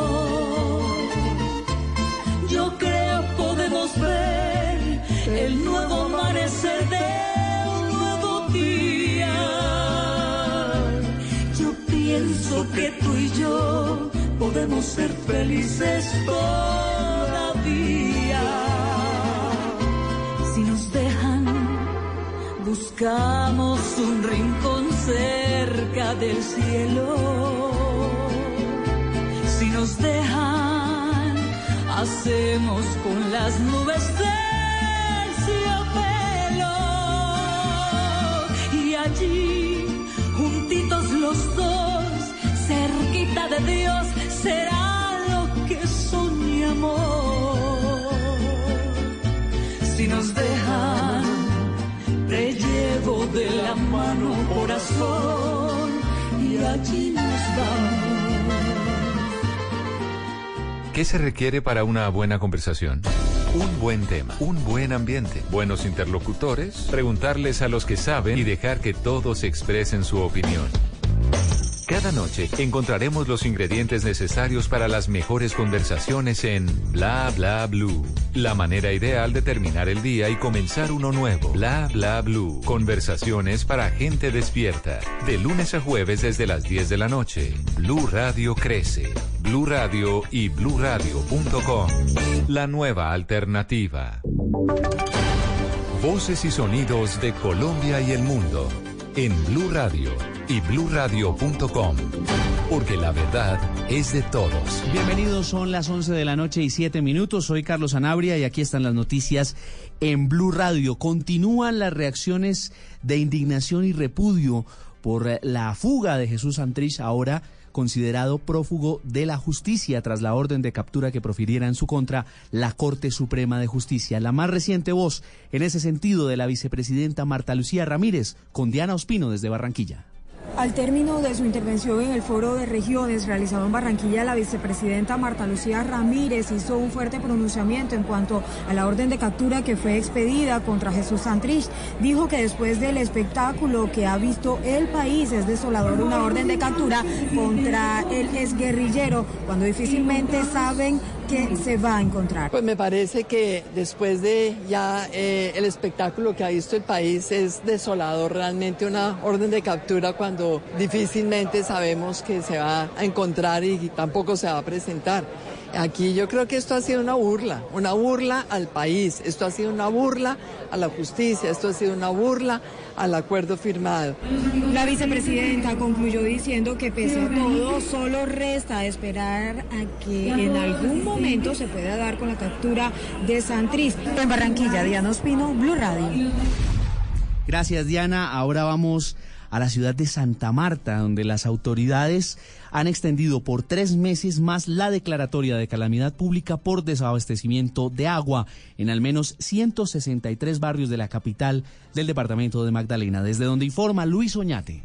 Los informes del IDEAN señalan que las condiciones climáticas extremas que han reducido drásticamente las captaciones de agua en Santa Marta continuarán durante los próximos meses. El cauce de los ríos, principal fuente de abastecimiento del acueducto, están en su punto más bajo. Jaime Pérez Arias, director de la Oficina de Gestión del Riesgo y Cambio Climático de la Alcaldía de Santa Marta, explicó que ante esta situación se tomó la determinación de alargar la declaratoria de calamidad pública. Esta decisión nos permitirá dar la cobertura a los 163 barrios del distrito de Santa Marta por desabastecimiento de agua. Al igual, apoyar las acciones de la empresa de servicios públicos SMART en el proceso de entrega y distribución de agua potable. La declaratoria de calamidad pública se extenderá hasta el próximo 15 de octubre, mes en el que se cree que regresarán las lluvias a la Sierra Nevada. En Santa Marta, Luis Oñate Gámez, Blue Radio. Gracias, eh, Luis. Avanzamos a la ciudad de Cali, donde el alcalde, Maurice Armitage, aseguró que la autorización para la circulación de motocicletas con parrillero en la ciudad será solo por un mes. Luego habrá una evaluación para ver qué resultados trae esa medida a la situación de seguridad en la capital vallecaucana. François Martínez.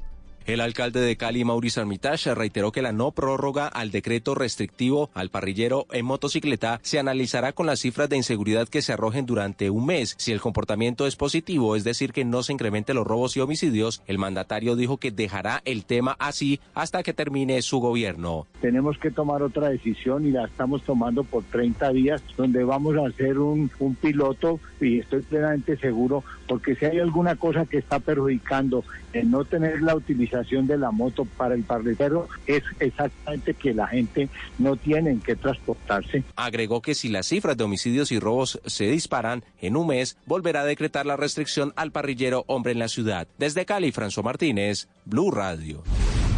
Hace algunas horas publicamos en eh, las redes sociales de Blue Radio un video en el que se observa en la ciudad de Bucaramanga a un conductor pasando por encima de un perro que estaba durmiendo en la calle. La noticia es que el hombre apareció en las últimas horas y va a responder por los gastos veterinarios de esta mascota. Julián Mejía tiene la historia. En un video publicado por Blue Radio quedó en evidencia el indignante caso de maltrato animal contra manchas, un perro que sobrevivió milagrosamente tras ser arrollado por un vehículo en plena calle de Florida Blanca. Según la Policía Metropolitana de Bucaramanga, el conductor apareció luego de que se publicara el video en redes sociales para responder por los gastos veterinarios del animal. Sin embargo, las autoridades locales reprocharon la indolencia del conductor por no revisar el estado del canino después de atropellarlo. Héctor Mantilla, alcalde de Florida Blanca. Primero no lo ve y segundo, pues al sentir obviamente el golpe no frena y se digna al menos a poder bajar. Hemos dado ya instrucción para que de inmediato le dé la celeridad más rápida al proceso. La policía también informó que Manchas ya no presenta fracturas ni laceraciones porque una ciudadana se solidarizó con el perro y lo trasladó hasta una veterinaria. En Bucaramanga, Julián Mejía, Blue Radio. Noticias contra reloj en Blue Radio. A las 11 de la noche y 12 minutos, noticia en desarrollo en Venezuela, donde el número dos del régimen de Nicolás Maduro, Diosdado Cabello, negó que el gobierno del eh, régimen chavista haya discutido con la oposición convocar a nuevas elecciones presidenciales en los diálogos emprendidos esta semana en Barbados con la mediación de Noruega.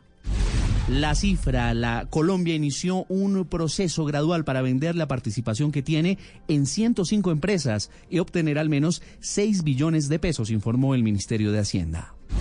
Y estamos atentos al desarrollo que tenga la decisión, la declaración del canciller Carlos Holmes Trujillo, quien afirmó que ya está operando la circular roja para capturar al ex líder guerrillero Jesús Santrich.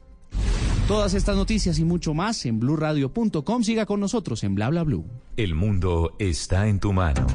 Escúchalo. Noticias de Colombia y el mundo a partir de este momento. Léelo, entiéndelo, pero también opina. Con respecto a la pregunta del día. Comenta. Yo pienso que ese código. Critica. Y sí, pienso que. Felicita. Vean que el pueblo lo está respaldando. En el fanpage de Blue Radio en Facebook tienes el mundo y un espacio para que compartas lo que sientes. Búscanos como Blue Radio en Facebook. Tú tienes mucho que decirle al mundo, porque en Blue Radio respetamos las diferencias.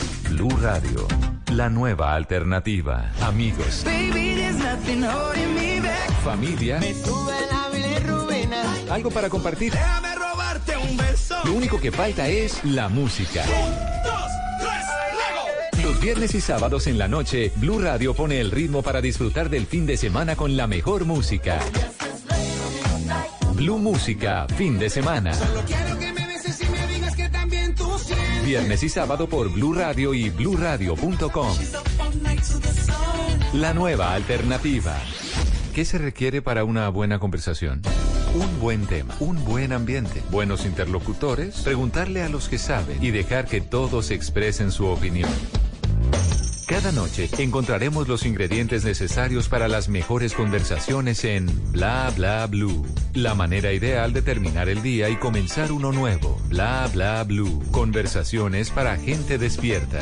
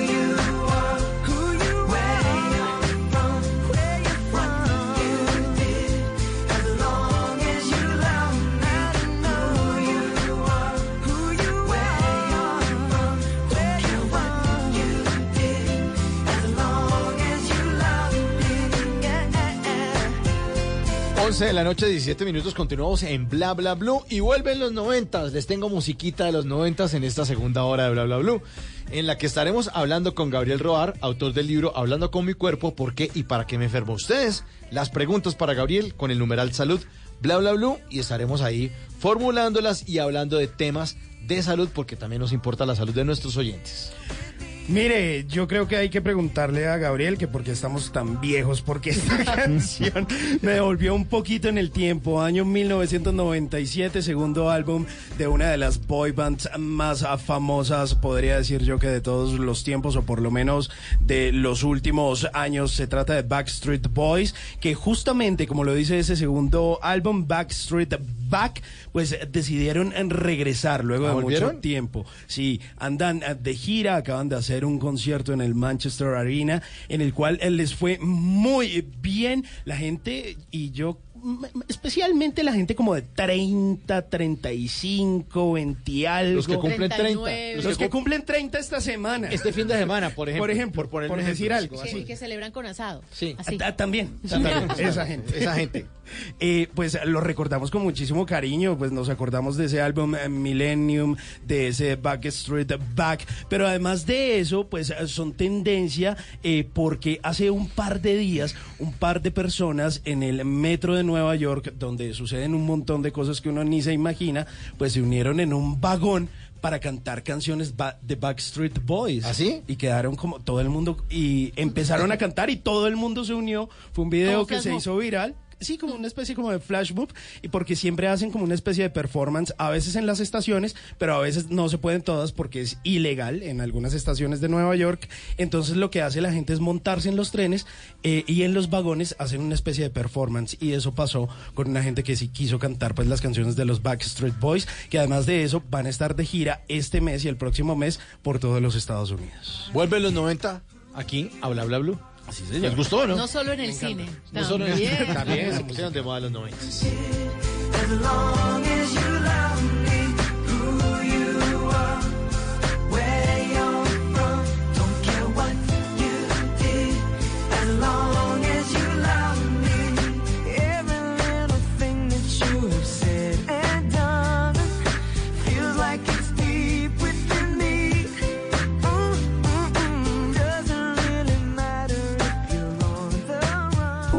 Bla bla blue. Conversaciones para gente despierta. En Bla bla blue, puro bla bla bla. Noticias que parecen increíbles, que parecen puro bla bla. Tata, ¿de qué estado la gente, eh, hablando la gente hoy? Uy, todo el día del paro de taxistas Ah, en no, medio obvio. de protestas, Obvio. marchas, piedras, agresiones. Y sobre las seis de la tarde en algunas ciudades pues ya dijeron no más al paro. Y si el problema no es Uber, fue la pregunta que quedó en el ambiente. ¿De qué más está hablando la gente? Le está hablando la gente de Ramón Yesurún porque el presidente de la Federación Colombiana de Fútbol mencionó que para la Copa América 2020 Barranquilla no será la casa de la selección. No. Durante una entrevista mencionó que de la fase de grupos los partidos de Colombia se van a repartir en Bogotá, Cali y Medellín como sucede en los torneos de esta clase. Y también anticipó que las eliminatorias para el Mundial de Qatar 2022 tendrán un nuevo calendario y que este se sorteará posiblemente en enero del 2020. Y de lo último que está hablando la gente es de un procedimiento estético al que se sometió James Rodríguez y que según sus fans le cambió la mirada. ¿Saben qué se hizo? ¿Qué se hizo? Depilación de cejas, perfectamente Ah, delineadas y depiladas, pero aún no tiene equipo de fútbol.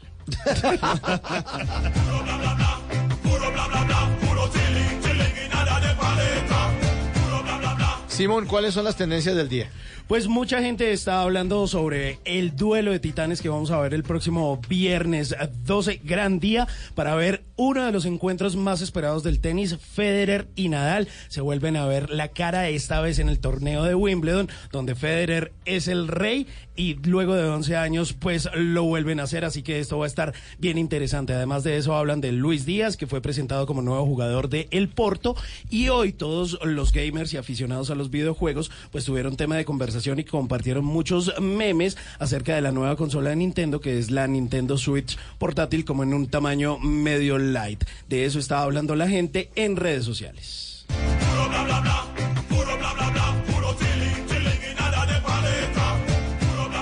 Y óigame esta noticia que parece que fuera mentira, parece puro bla bla bla. En Cali, una mujer identificada como Natalie que trabajaba haciendo aseo en una casa de cambios y que era reconocida como servicial y amable, entró a la caja fuerte del local y se llevó 187 milloncitos de pesos sin ningún inconveniente. Muy amable, muy amable, muy amable. Claro, como era la señora del aseo, dijo, pues venga, yo le lavo esos dólares.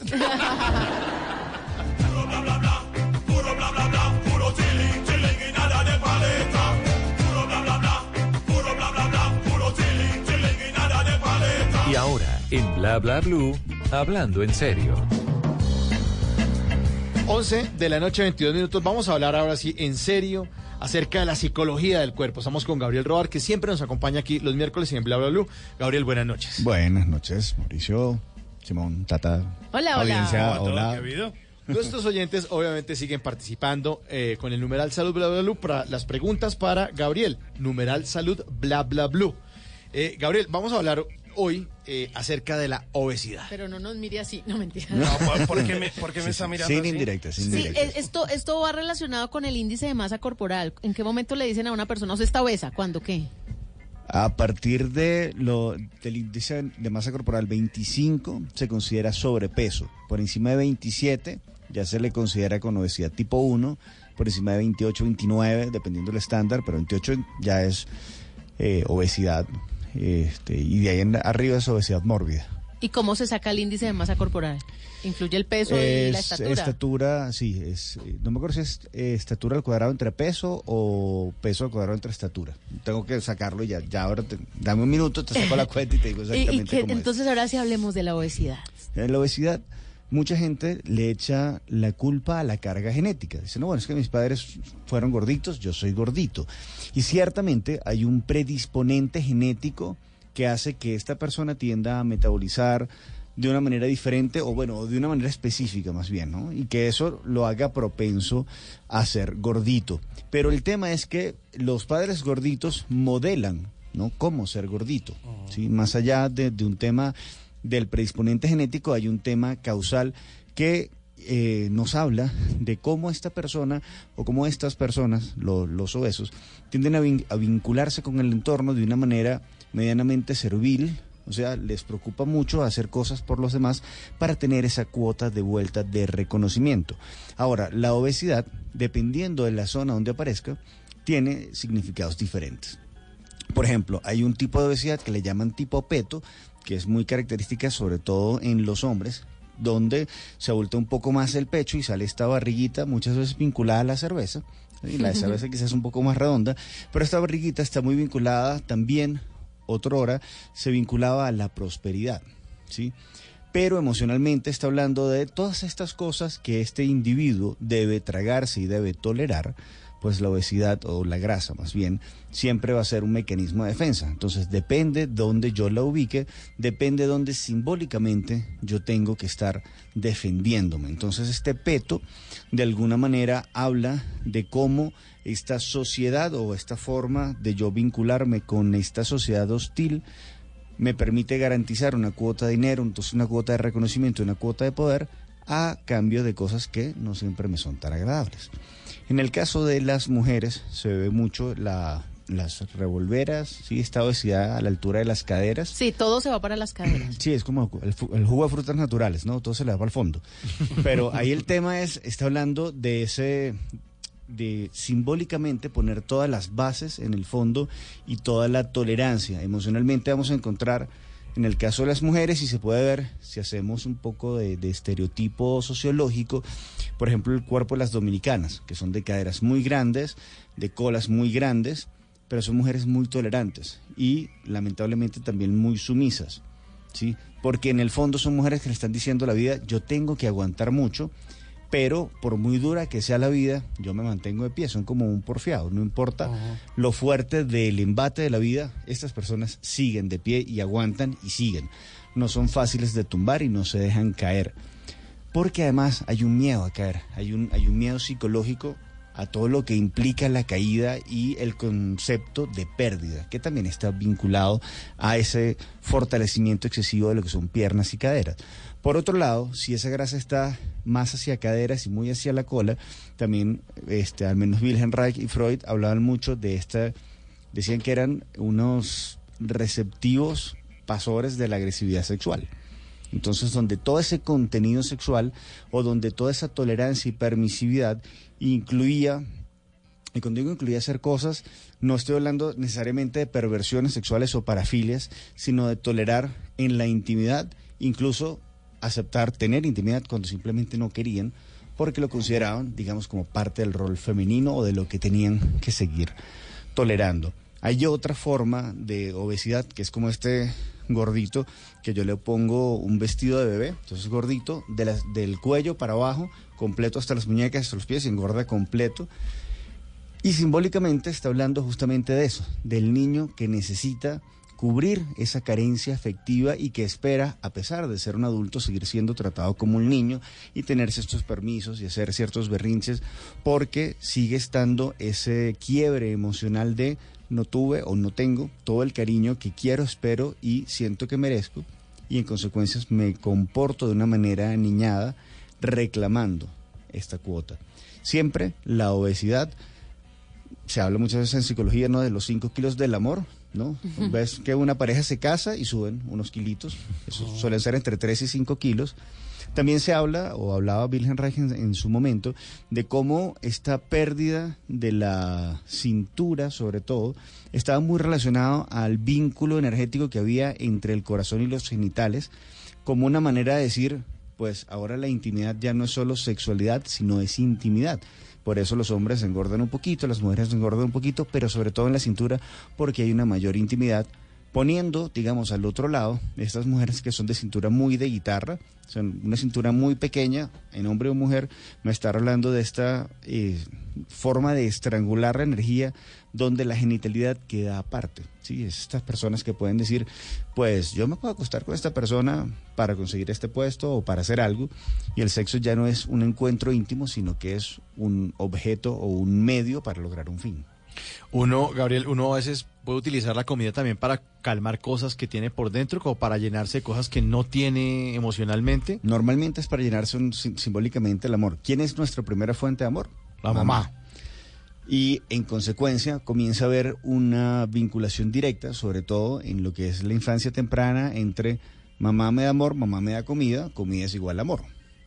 Por eso es muy frecuente encontrar que las personas que tienen perversiones alimenticias, es decir, eh, tengo intolerancia a la leche, soy celíaco, aunque ser celíaco está más vinculado a los problemas con papá, pero la intolerancia a la lactosa y a los lácteos, muy simbólicamente, están hablando de problemas con la mamá, pero en general la gente que deja de comer muchas cosas, eh, en dos o tres preguntas siempre sale crisis temprana en la madre, que luego se simbolizan y se representan en estas simplemente O perversiones cuando, o cuando la comida tiene que ver con todo el centro de la vida, por ejemplo, usted hace mucho tiempo no se ve con alguien y le dice, ay rico, veámonos y comemos algo.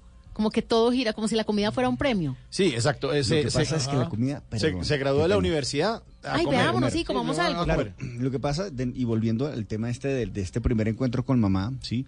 La comida tiene bioquímicamente una composición parecida a la del amor. Bueno, parecida más bien a la del cariño. ¿sí? El, el amor tiene unos niveles de serotonina distintos, pura serotonina. Pero esta cuota de serotonina, oxitocina, endorfinas, que son como las hormonas del placer y el bienestar, aparecen con la comida. Entonces, ay, estoy medio triste, venga un chocolate. Ay, ¿Por qué? Porque sube la serotonina. De uno. Entonces me hace sentir bien. Pero los azúcares se sienten parecidos a la oxitocina. Entonces, por eso además hay gente que, tipo, en esa curva de serotonina, 3 de la tarde, o la gente que se despierta en la noche, que le provoca? Un dulcito. Porque es lo que sube más rápido las serotoninas o lo que más se parece.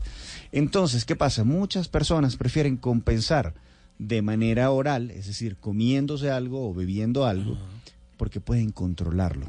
Cosa que no pueden hacer con el amor del otro.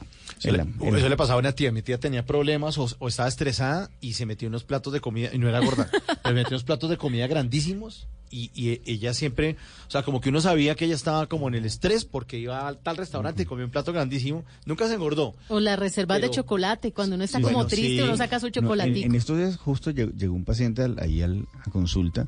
Me decía, no, es que tengo una pequeña crisis de ansiedad y me da por comer alguna chocolatina en la noche. Digo, bueno, ¿cómo qué?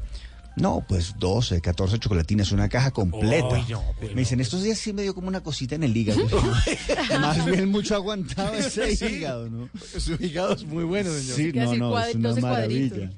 Bueno, nuestros oyentes a través del numeral salud bla bla bla ya empiezan a formular preguntas a Gabriel que vamos a estarle formulando después de esta canción porque regresan los noventas. Nick, Laura no está, no está.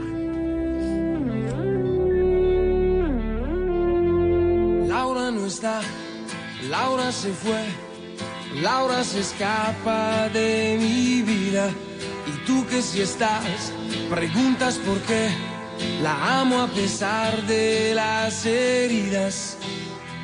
Lo ocupa todo su recuerdo, no consigo olvidar el beso de su cuerpo. Laura no está, eso lo sé, y no la encontraré en tu piel.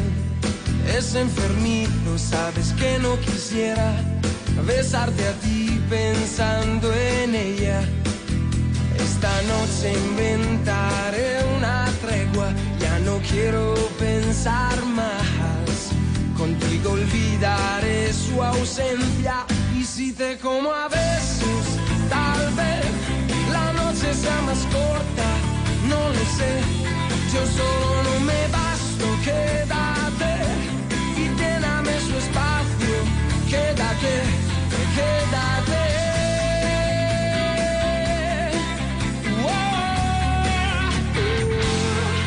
Ahora se fue, no dijo adiós, dejando rota mi pasión. Laura quizá ya me olvidó y otro rozó su corazón.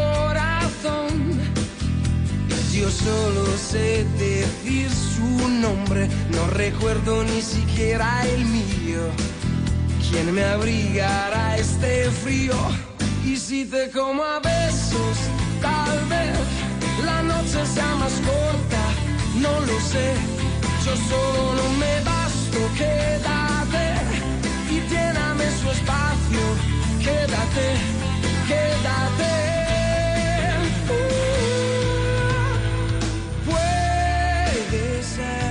Oiga, Simón, ¿será que Nick encontró a Laura o no? ¿O no, volvió- o no yo, volvió? yo creo que Laura nunca regresó. No. Porque Se- además fue la única canción que se- se pegó. fue Lo por dejaron en visto. Se fue por cigarrillos y no volvió. Yo creo que eso pasó en ese álbum eh, que, mire, póngale cuidado a mi italiano. Le clia amici e tutto el resto. ¿Y eso qué quiere decir? No tengo la menor idea, pero a mí me gusta un llamaba. resto. A mí me gusta un resto. Yo creo. Pues así se llamaba el álbum eh, donde estaba esta canción que se llama Laura no está, de este artista italiano que se llama Nick, que fue también una tendencia por allá en los 90 que todos esos artistas italianos que iban al Festival de San Remo sacaban sus canciones en italiano y luego terminaban aquí llenándonos el mercado pop con canciones en español como esta, Laura no está. Se llama Filippo Neviani, pero lo conocimos como Neck. ¿Y saben qué? Esta canción fue del año de 1997. Logró vender 60, 600 mil discos ese álbum obtuvo seis discos de platino discos de oro en Alemania en Austria y Ah. Suiza además fue lanzada la versión en español en Centroamérica, en Sudamérica y en México. Y hoy Nick está lleno de tatuajes, tiene un look muy agresivo, no es el tierno de la época, muy agresivo y realmente con su barba tipo Simón, una barba muy poblada, eh, deja ver como un hombre rudo, ¿saben? No Así es somos como- nosotros. Sí. Pero lo importante es que nunca supimos qué le pasó. Sí, ¿no? al No, menos, Laura. al menos no sufrió tanto por amor. No apareció Laura, pero él siguió. Sí, así debe seguir uno, Tata, uno debe superar. Así ella no aparezca. La vida sigue. Lléname su espacio, quédate, quédate.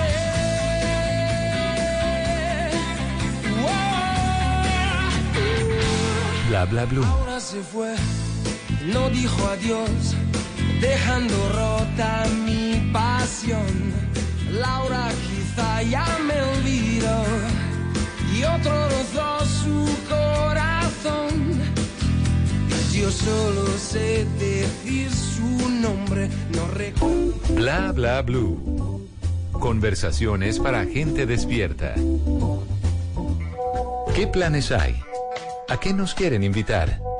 En Bla bla blue, el WhatsApp con Tata Solarte.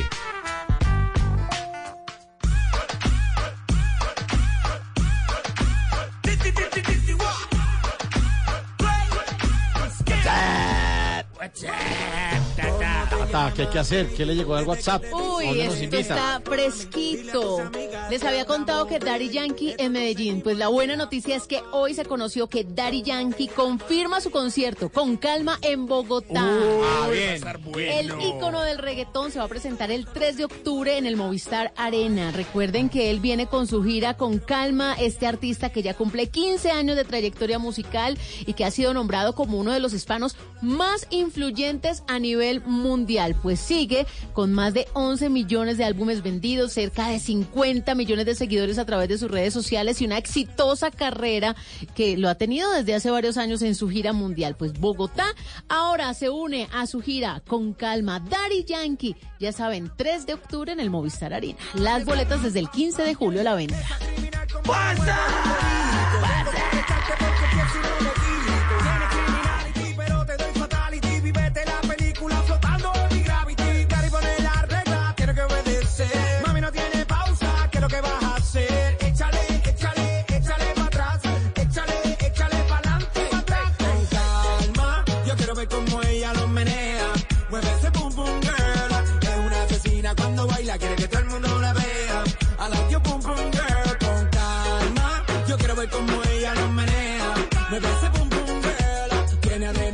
estamos diciendo que ese, ese día tenemos que ir a ese concierto. No sé Tenemos que hacer sí. bla bla bla desde el Movistar. Desde el. Movistar. Vamos a ver cómo organizamos. ¿Se Número- imagina? Daddy Yankee con la cajita. Sí, O claro. con el chazamémelo. Sí. Sí, lo, lo vamos a invitar al Gordon Blue. Al Gordon Blue. Uy, sí. Y el tipo cantando esta canción y uno con el tatarot ahí persiguiéndolo con las cartas. Numeral salud. ¿Qué le dice? Ey, con calma. Con calma. Numeral salud, bla, bla, bla. Las preguntas que ustedes tienen para Gabriel Roar esta noche, hablando con mi cuerpo. ¿Para qué y por qué me enfermo? Empezamos de una vez, recuerden numeral bla bla blue y hablando de Laura no está hace unos minutos, Laura Astoro 26 pregunta, ¿cómo ayudo a mi hermana a superar que su esposo la dejó? Wow. pero eso no es como de salud, ¿o qué? Pues sí, eso, eso es un luto que eventualmente deprime y tiene un conjunto Ah, salud de... mental- sí, salud emocional Salud emocional, exactamente. Bueno, al final de cuentas la salud emocional es Se lo que termina va, va a dar el claro. quiebre en la, en la salud física. Pues ahí lo que hay que invitarla es a reconocer primero que todo luto es un proceso. Así que esa pérdida no se va, primero no se ve con una pastilla, ni con un trago, ni de la noche a la mañana. O sea, hay que vivir el luto con sus cinco etapas hasta finalmente, o sea, pasar desde esa negación, el circuito rabia y dolor, aceptación, hasta finalmente poder incorporar qué ocurrió y sobre todo qué aprendizaje le pudo haber dejado esa pérdida. Y para responderle una pregunta previa, el índice de masa corporal en efecto es peso entre estatura al cuadrado. Bueno, nos dicen por acá nuestros usuarios en nuestra cuenta de Twitter, arroba Blue Radio Co con el numeral salud bla bla blue.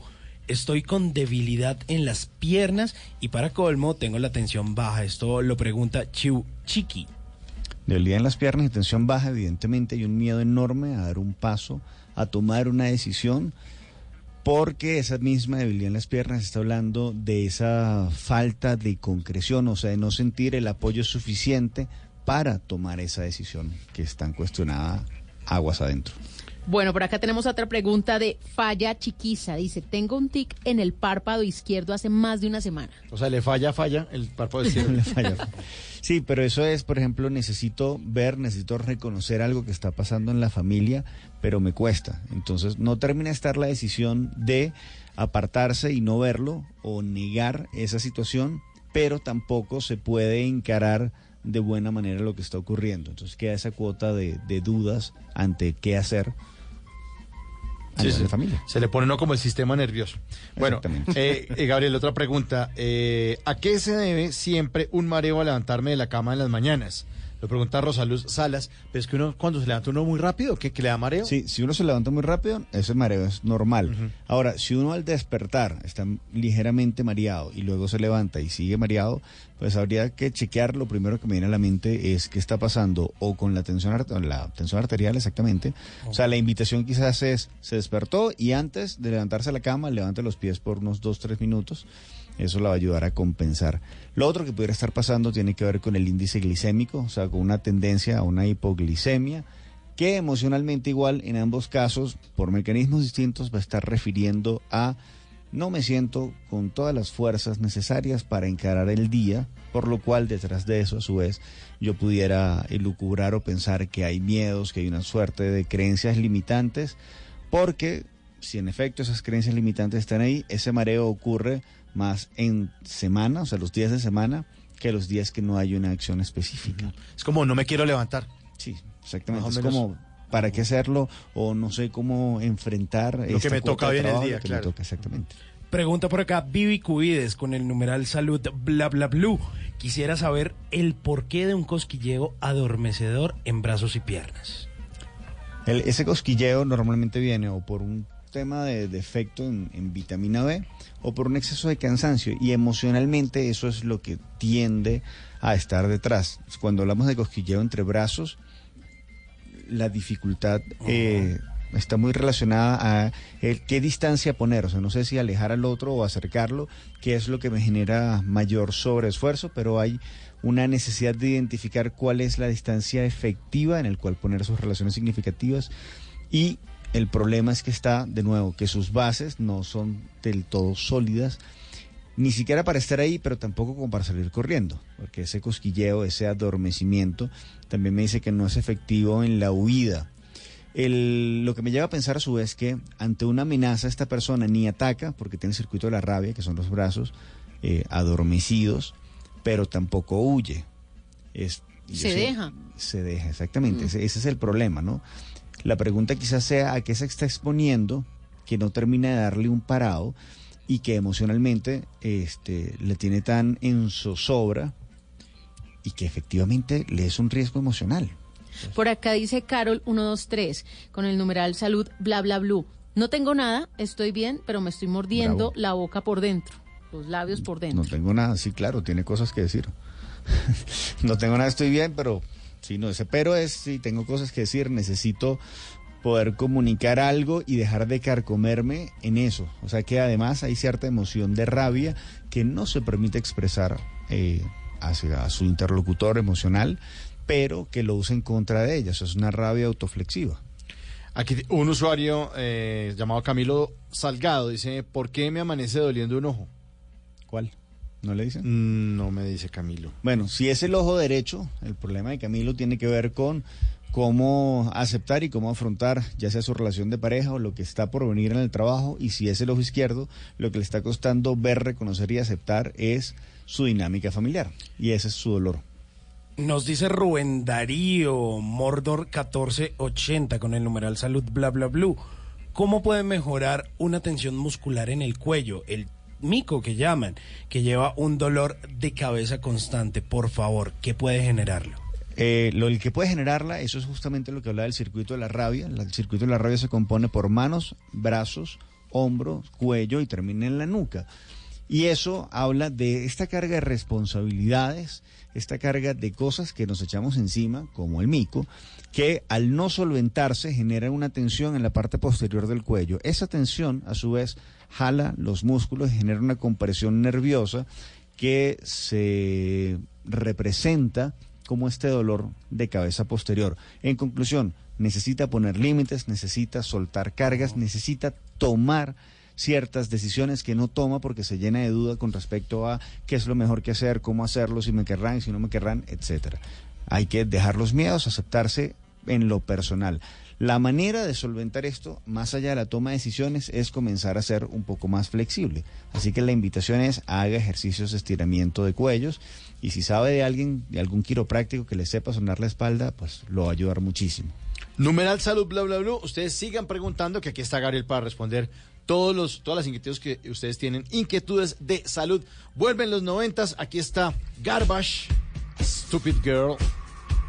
11.46.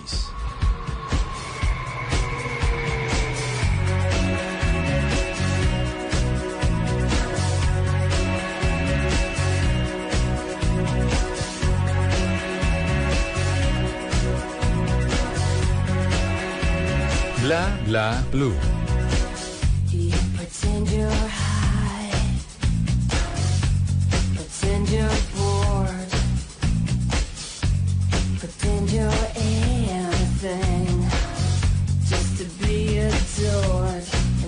And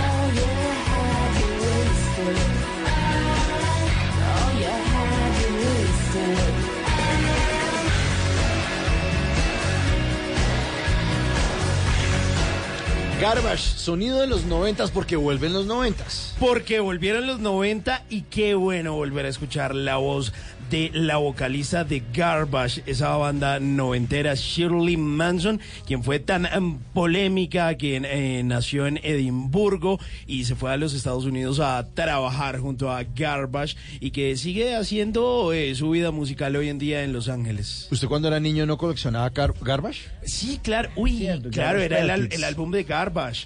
Y eran esos muñequitos Feos. que, Que vomitaban. vomitaban, que Eran hacían asquerosos. cosas raras. Se sacaban los- Sí, sí, se- sí, sí, se Sí, torturaban. Yo, yo me acuerdo que yo le decía a mi mamá, eh, mami, me, me regala monedas para ir a la tienda para comprar.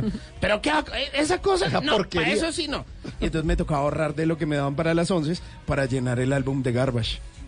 Eso, eso era maravilloso. Pues ahí está Garbage, uno de los grandes íconos de los 90, con esta canción que por supuesto es una de las más recordadas en la voz de Shirley Manson, Stupid Girl.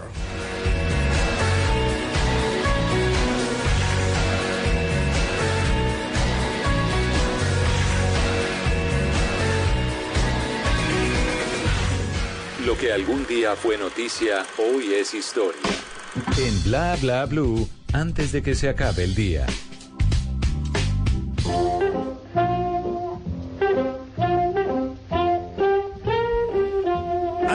Antes de que se acabe el día, vale la pena recordar que un día como hoy, pero del año 1972, nació en Barranquilla Sofía Vergara, actriz y modelo colombiana. Sofía estudió odontología durante tres años, pero no finalizó la carrera, por fortuna, para luego ser descubierta por un cazatalentos en una playa del Caribe colombiano. Realizó un anuncio comercial eh, para Pepsi, el cual muchos recuerdan que tuvo mucho éxito y le ayudó a convertirse en una modelo publicitaria y de pasarela. Con el tiempo tuvo más reconocimiento y se mudó a Miami y firmó un contrato de exclusividad con la cadena Univision donde presentó los programas fuera de serie y A que no te atreves. Además fue presentadora del programa La Bomba para una estación en la ciudad de Nueva York.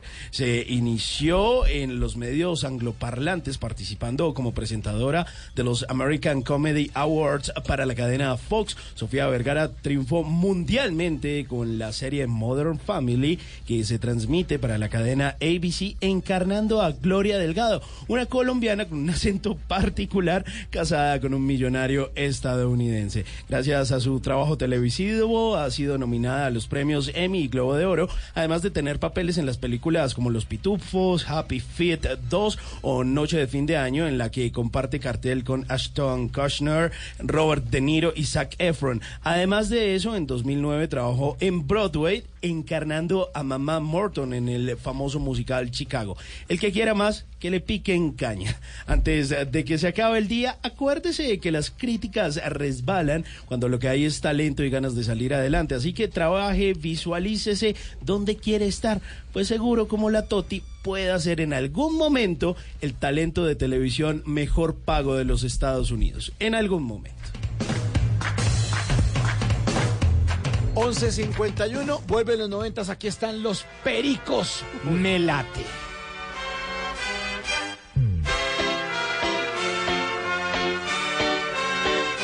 Bla, bla, blue.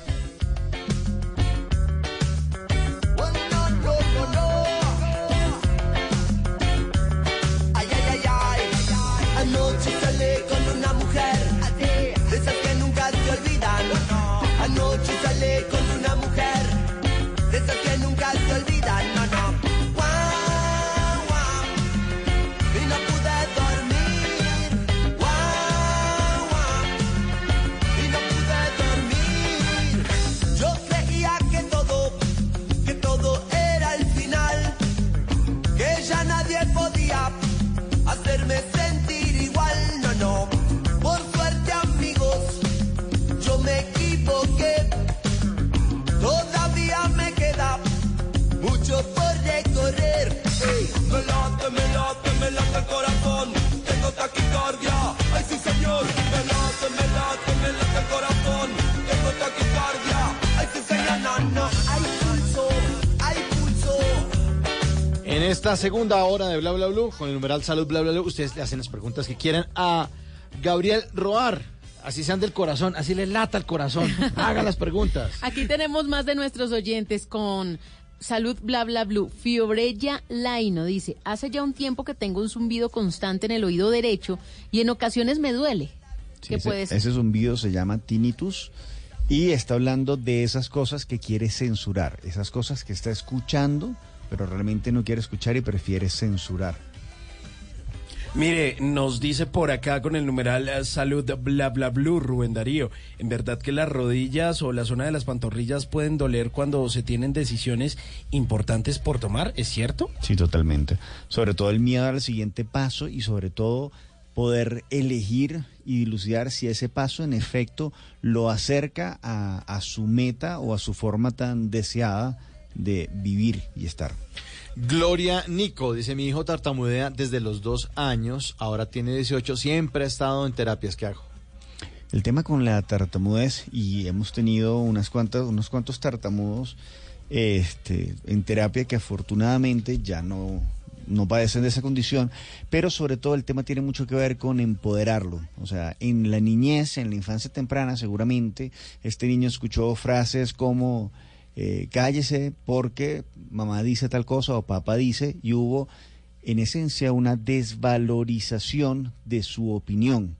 Eso genera un marco de referencia que cada vez que esta persona va a opinar o va a decir algo crítico, lo que hay es un impulso de frenarse porque lo que quiere es evitar la crítica. Curiosamente, la tartamudez luego se vuelve un elemento de crítica que desvía la atención, es decir, se pone la atención en ese en ese evento de tartamudez, más no en el contenido, que es lo que él eh, tanto teme ser criticado.